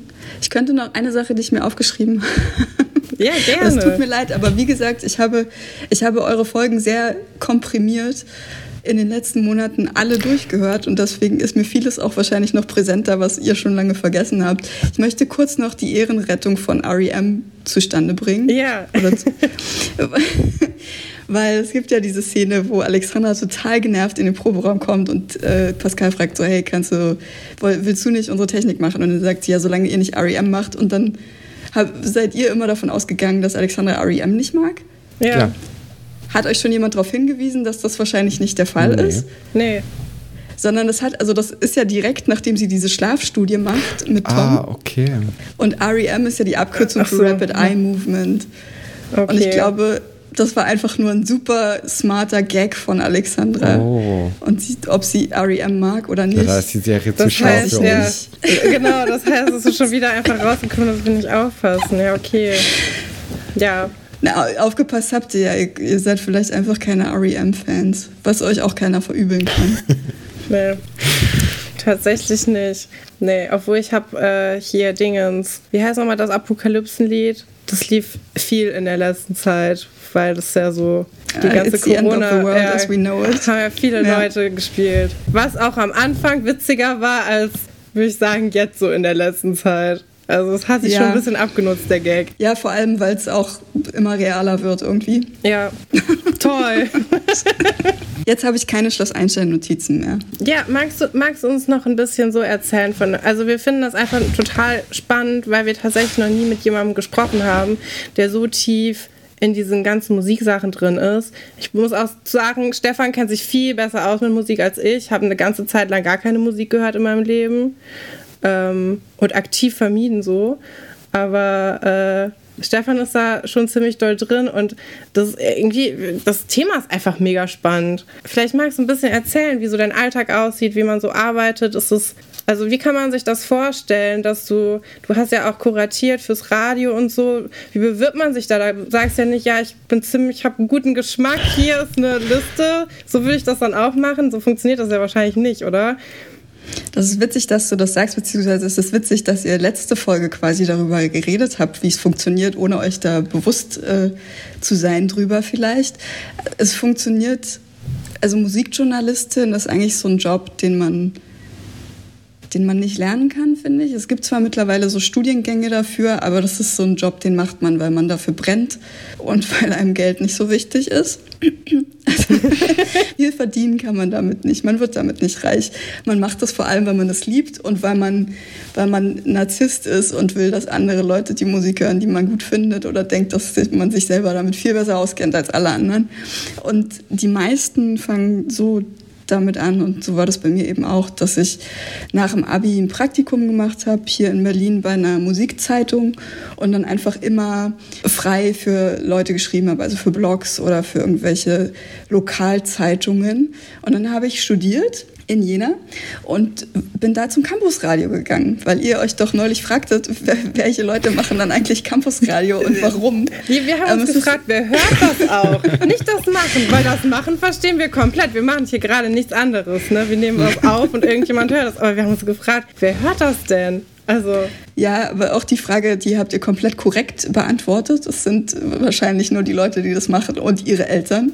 Also, ja, aber es ist, es ist wahnsinnig wertvoll, wenn man sowas später beruflich machen möchte, sich da auszuprobieren, weil alle Erfahrungen, die ich da gesammelt habe, ohne dass jemand gesagt hat, nee, du musst es so machen oder du darfst es noch nicht, weil du hast nicht genug Erfahrungen, um eine Sendung zu moderieren oder eine Sendung zu fahren, das gibt's da halt alles nicht. Du probierst alles aus, das ist Learning by Doing und du hast trotzdem diese ganzen Kontakte, die du knüpfen kannst, weil die Campusradios in Deutschland für die Musikindustrie oder sagen wir für die Musikpromoter die dafür zuständig sind, dass Künstlerinnen im Radio stattfinden oder in, in der Presse stattfinden. Für die ist Campusradio tatsächlich auch wichtig, weil man da auch immer kleine Künstlerinnen unterbringen könnte, die im Mainstream-Radio einfach noch überhaupt keine Chance haben. Und da konnten wir uns super gut austoben, haben jede Woche sechs Stunden lang Redaktionssitzungen gemacht und uns neue Musik angehört und dann eben äh, viele Kontakte mit Labels direkt mit Künstlerinnen geformt. Also, dass man, man hat seine ersten Interviews gemacht und Playlisten gebaut und sich mit auf Festivals rumgetrieben und da eben auch Leute kennengelernt. Und darüber, also da hat man dann eben Material, was, womit man sich woanders bewerben kann, eben beim Radio und mhm. sagen kann so, hier, guck mal, ich kann das schon so ein bisschen und kennt eben auch Leute, die einem dann vielleicht Jobs oder Praktika, weil es funktioniert ja immer noch viel über den Einstieg, Einstieg via Praktikum in der Medienbranche. Anderes Thema, kein geiles Thema, kann man an anderer Stelle mal drüber reden. Genau so. Und so ist es passiert, dass ich dann vom Campusradio zum, zu Flux FM in Berlin ge da bin ich dann gelandet und habe da in der Musikredaktion mein Volontariat gemacht, wo man dann eben auch nochmal die ganze Technik lernt und Interview führen lernt und Radioprogramm machen lernt, weil das ist ja nicht so, wie viele Leute immer denken, dass die Moderatorinnen sich jetzt spontan die Musik aussuchen, sondern das wird von der Musikredaktion vorgeplant und die erzählen dann meistens auch nur das, was wir ihnen vorschreiben und die Infos, die wir ihnen äh, reinreichen zu den Songs. Und das war so mein Job. Und jetzt bin ich selbstständig mhm. und mach, schreib halt da, wo ich Lust habe, entweder in meinen eigenen Projekten oder eben, wenn mich mal jemand fragt, wie zum Beispiel bei Kaputt, ob ich nicht so Texte schreiben will oder irgendwen interviewen will. Aber hauptsächlich, weil ich ja meinte, man kann nicht so viel Geld verdienen damit, ähm, mit kreativem Schreiben oder mit über Musik schreiben, wenn man selbstständig ist. Es sei denn, man ist halt richtig hinterher und pitcht ständig Ideen. Aber ich bin in so einer privilegierten Position, dass ich eben einen Job habe, der mein Brotjob ist. Und das heißt, ich arbeite bei einem Label und bin da so PR-Managerin und kümmere mich um unsere Künstlerinnen, die halt alle noch Newcomer sind mhm. und sage denen dann so, okay, wir könnten das so machen, wir könnten die Social-Media-Strategie fahren oder in Deutschland würde das funktionieren, in UK würde das funktionieren, in Skandinavien vielleicht das. Und das überlege ich mir so mit denen. Und das ist halt ganz gut, weil das, äh, das zahlt die Miete und so alle Ausgaben, die ich habe. Und dann kann ich nebenbei kreative Sachen machen, wie eben ähm, Text über Schloss Einstein schreiben oder Schloss Einstein gucken oder selber Sachen machen und mich darum kümmern, dass vielleicht die Arbeitsbedingungen für alle in der, im Musikjournalismus ein bisschen besser werden. Das ist so ein bisschen mein, mein Fetischthema, ähm, zu gucken, dass Leute da gut für bezahlt werden. Deswegen ich eben auch eigene Projekte habe, die damit so ein bisschen spielen oder das so ein bisschen mehr in den Fokus rücken. Und deswegen ist so, also mein Tag sieht so aus, ich setze mich hin, es ist eigentlich, eigentlich ist es viel E-Mails, es ist wenig Musik hören, sehr viel E-Mails, sehr viel News, sehr viel lesen, in WhatsApp-Gruppen rumhängen. Und dann, wenn man damit fertig ist, vielleicht so ein bisschen Quatsch machen, wie Texte schreiben. Das, das ist dann der schöne Teil. Erst die Arbeit, dann das Vergnügen. Und das Vergnügen ist aber meistens auch Arbeit, die man sich dann halt selber macht. Aber das klingt voll schön. Also auch irgendwie dieses, dass du dir mit was, was auch ähnlich ist, irgendwie auch so den Rücken frei halten kannst für dann die Sachen, für die du dann richtig brennst, so. Und da dann auch so den Spielraum hast. Also, dass du quasi weißt, du kannst dich jetzt darauf komplett einlassen, du kannst jetzt einfach kreativ arbeiten und du hast da diesen Spielraum dann, weil du dir das mit was anderem frei hältst. Und was ich ja von vielen Leuten auch kenne, ist, dass dann dieser andere Job dann gar nichts damit zu tun hat. Also ich kenne viele Leute, die arbeiten dann in der Bäckerei oder so. Aber es ist voll schön, dass du das dann auch wenigstens in was machen kannst, was halt auch cool ist. So. Ich glaube, ja, das ist obwohl ich mir oft die Frage stelle, ob das so schlau ist, weil es ist schon, schon oft, dass man überdrüssig ist von dem ganzen Thema oder dass man mal dann monatelang gar keinen Bock hat, neue Musik zu hören, was natürlich ja. fatal ist, wenn man am Ball bleiben will. Speziell, also ab einem gewissen Alter ist es ja einfach so, dass man weniger Musik entdeckt oder weniger Musik hört. Und das ist jetzt gerade diese Phase, in der ich bin, wo halt alle um mich rum, die nichts mit Musik machen, langsam aufhören, sich für Popkultur zu interessieren oder auf Konzerte zu gehen und da muss man halt aufpassen. Also du musst da halt dranbleiben. Das ist, das unterschätzen die Leute, aber das ist einfach YouTube gucken und Spotify browsen ist Teil des Jobs und der ist auch anstrengend und da hat man nicht immer Bock drauf. Ich meine, du hast doch mal oder vielleicht machst du es immer noch Playlisten für so Streaming-Anbieter kuratiert, oder? Ja, ich habe also ich habe mal kurz mit Spotify zusammengearbeitet, aber das war so ein mhm. Freelance-Ding. Also ich habe nie für Spotify gearbeitet. Es war einfach nur so, die haben gesagt, so, wir brauchen 3000 Songs zu diesem Thema und dann habe ich mich halt hingesetzt und ganz viele Playlisten gemacht zu den Themen, die sie haben wollten. Und jetzt mache ich gerade wieder sowas nebenbei ähm, für einen anderen Anbieter. Und das ist auch immer so, dass man dann gesagt kriegt, hey, wir brauchen für den deutschen Markt eine Playlist zu dem und dem Thema oder die fragen dann nicht, was denkst du, was würde in Deutschland gut funktionieren, was möchten viele Leute hören. Und da sind meine Themen jetzt äh, Deutschpop und Schlager. Was ich auch super interessant finde. Also ich liebe das halt, weil es ist keine Musik, die ich mir selber anhöre. Aber dadurch, dass ich mich damit beschäftigen muss, weiß ich halt auch immer, was da passiert. Und das, ich finde immer, je informierter man ist, desto besser, egal ob es meine Leidenschaftsthemen sind oder nicht. Mal abgesehen, dass ich dafür eine große Konträrfaszination habe für diese ganze Schlagerwelt. Auch großer Helene Fischer-Fan. aus, aus Gründen, die nicht die Musik sind. Aber ähm, ich finde es einfach eine wahnsinnig interessante Person. Genau, und dann sagen die halt immer, wir brauchen hier die Playlist mit 300 Songs und dann setze ich mich hin und baue eine Playlist mit 300 Songs und dann kriegt man das so stundenweise entlohnt. Das ist auch, also das ist wirklich ein Job, der viel Spaß macht, weil man dann hört man immer Musik, oh, es ist neu, das kommt, das passt zusammen und das ist einfach, Ja, also das, das ist so ein bisschen der Teil, wo ich verstehen kann, wenn Leute sagen, ich raff's einfach nicht, dass du dafür bezahlt wirst oder wie geil, dass du dafür bezahlt wirst, weil da denke ich auch so, wie geil, dass ich dafür bezahlt werde. Wie sehr musst du dich denn dann selbst zurücknehmen in sowas? Also wenn du dann eine Playlist machst, also wenn ich Playlist mache, die sind immer gleich. Da ja. taucht halt immer dasselbe drin auf. Das darfst du ja gar nicht machen. Ne? Also wie, wie schwer fällt dir das? Oder ist es einfach so, dass dadurch, dass du dich so viel damit beschäftigst, dann auch immer was Neues nachkommt, wo du dann das Gefühl hast, nee, ich weiß, also ich versuche zu verstehen, wie man professionell Musik hört und professionell dann damit arbeitet, weil ich so als Privatmensch, der dann immer die gleichen 200 Lieder auf äh, Rotation hört, mir wird das total schwer fallen, immer wieder neuen Input zu bekommen und nicht immer wieder dieselben Sachen, aber dann irgendwie mit den B-Seiten davon dann zu bauen oder mit der, also mit einer Band, die genauso klingt oder so. Ja, verstehe ich voll. So, also das sind wirklich diese Routinen, die ich meinte, dass man eben wirklich, ich muss jeden Freitag, gucke ich halt die ganzen New Music Fridays durch bei Spotify, so was kommt gerade raus und dann ziehe ich mir die Sachen, die ich interessant finde, in meine eigenen Playlist und höre die dann, um so ein bisschen Verständnis dafür zu bekommen, was, was ist los, was ist gerade der Sound, der angesagt ist, was wollen die Leute hören. Aber bei manchen Sachen ist es tatsächlich so, dass man dann vielleicht die nicht versteht oder nicht mehr versteht. und das ist dann auch okay, weil das können ja, also da können ja sich jüngere Leute drum kümmern, zum Beispiel diese ganze Rap-Szene, damit kann ich nicht dienen, weil das ist einfach kein, kein Feld, womit ich mich auskenne. Mhm. Und das ist voll okay, wenn das dann andere Leute machen. Meine Themen sind halt Pop und Indie und äh, Schlager. Aber du siehst ja trotzdem, was ist angesagt und ja. was sind gerade ähm, auch lyrisch Themen einfach, die gerade funktionieren. Also wenn ich, wenn ich die Deutsch-Pop-Playlisten baue, es ist gerade wirklich alles wie konntest du nur, du hast mich verlassen und mein Schmerz ist so tief und ich bin so traurig, es wird nie wieder gut, du verfickter Bastard. Also wirklich so eine tiefe Traurigkeit, aber mit einer starken Sprache. Und das ist wirklich so prominent gerade in ganz vielen, ganz vielen Songs. Und das ist dann immer sehr interessant zu sehen. Und du guckst, also wenn man erstmal in so einer Bubble drin ist, ist ja alle meine FreundInnen sind ja auch Musikjournalistinnen. Das heißt, meine Feeds bei Facebook, bei Instagram mhm. sind ja auch voll damit. So, ich muss mich gar nicht unbedingt nach News umgucken, mache ich natürlich trotzdem aber das kommt, also ich bin so eingerichtet, dass es alles zu mir kommt. Mhm. Natürlich auch. Ich habe so die Weichen gestellt, dass viel einfach rangespült wird an mich und ich muss dann nur noch gucken, was davon ist jetzt für mich relevant und für die nächste Playlist relevant oder für meinen nächsten Text relevant.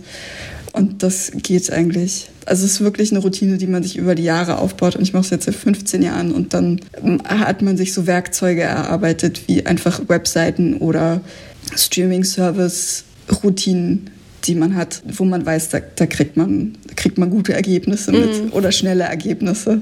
Das ist mega interessant. Ich, also ich finde das toll. Irgendwie ist so. Aber Stefan, was sagst du denn zu, zur neuen Platte von Blümchen? Die hat ja gerade was ja, rausgebracht. Nee, damit kann ich ja nicht mehr so viel anfangen. also das ist mir dann zu sehr Schlager. Sind das vielleicht sogar diesmal selbstgeschriebene Sachen? Ich weiß es nicht. Ich, damit habe ich mich gar nicht beschäftigt, aber ist auf jeden Fall in der Schlager-Playlist drin, die ich gebaut habe. Ja. okay. Aber ich weiß, ich gönne ihr das so. Das ist voll. Ich habe auch das Gefühl, die ist halt eine kredible Künstlerin. Ja. So, die hat ja in den, in den Jahren, in denen man nichts von ihr gehört hat, auch viel Theater gespielt und so. Und ich glaube, sie ist halt super angenehm und easy to work with. Ich gönne ihr das. Ja, auf jeden weißt Fall. Du? Mach dein Ding, Jasmin. Aber also die Musik, das ist mir dann doch zu, zu sehr Schlager und das ist nicht meine Musik. Und nee, also dieses Computerliebe, das vor irgendwie ein paar Jahren oder so rauskam, das fand ich okay. Aber dann habe ich auch das Original irgendwann gefunden und dachte mir dann auch so, ja, das ist halt dann doch besser. So. Ja. Und dann wenn man dann einmal hier, ich, wie heißen die, Pablo? Paso ja, Doble? Äh, dann, wenn man sich da dann so ein bisschen rumguckt, dann äh, findet man ja auch Satellit, glaube ich. Und äh, mhm. vielleicht sogar noch mehr Songs von Blümchen.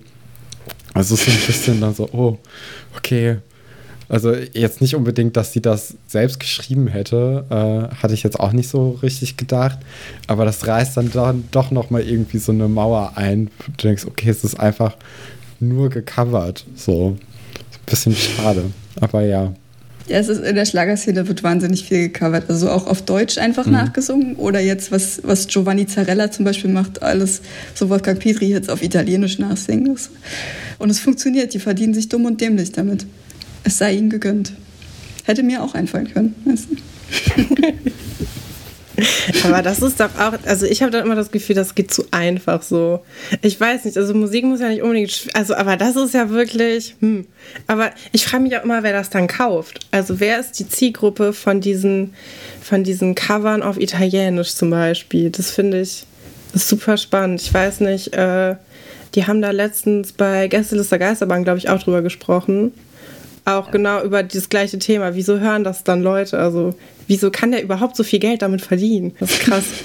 Also da stecke ich nicht so drin. Vielleicht ist das mal eine Investigativrecherche, die ich demnächst anstoßen werde. Mal gucken. Ihr werdet es erfahren.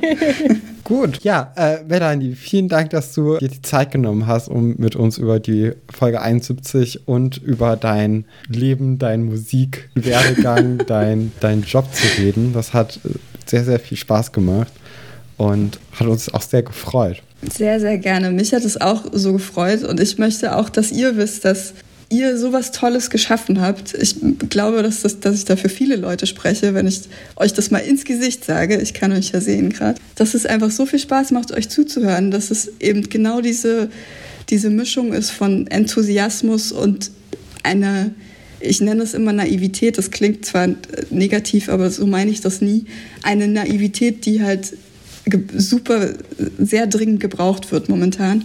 Und das das bringt ihr so zusammen und ihr macht das einfach. Und ich finde es einfach so geil, wenn Leute einfach was machen und man merkt, dass sie das nur machen, weil sie darauf Bock haben. Da steht nichts dahinter. Es gibt keinen Masterplan. Es gibt nicht die Idee, damit großartig viel Geld zu verdienen, auch wenn ich euch das mehr als alles andere gönnen würde. Ich finde das so schön, dass ihr das macht und möchte mich dafür bedanken, dass ich da war. Und das ist so nett. Wir werden ganz froh, dass, ich, dass, dass, dass, ihr mir so viel Spaß macht. Ja, voll lieb. Ja, danke. Gut, dann habt eine schöne Woche und wir sehen uns nächste oder ihr hört uns nächste Woche. Bis dahin, tschüss. Tschüss. Tschüss.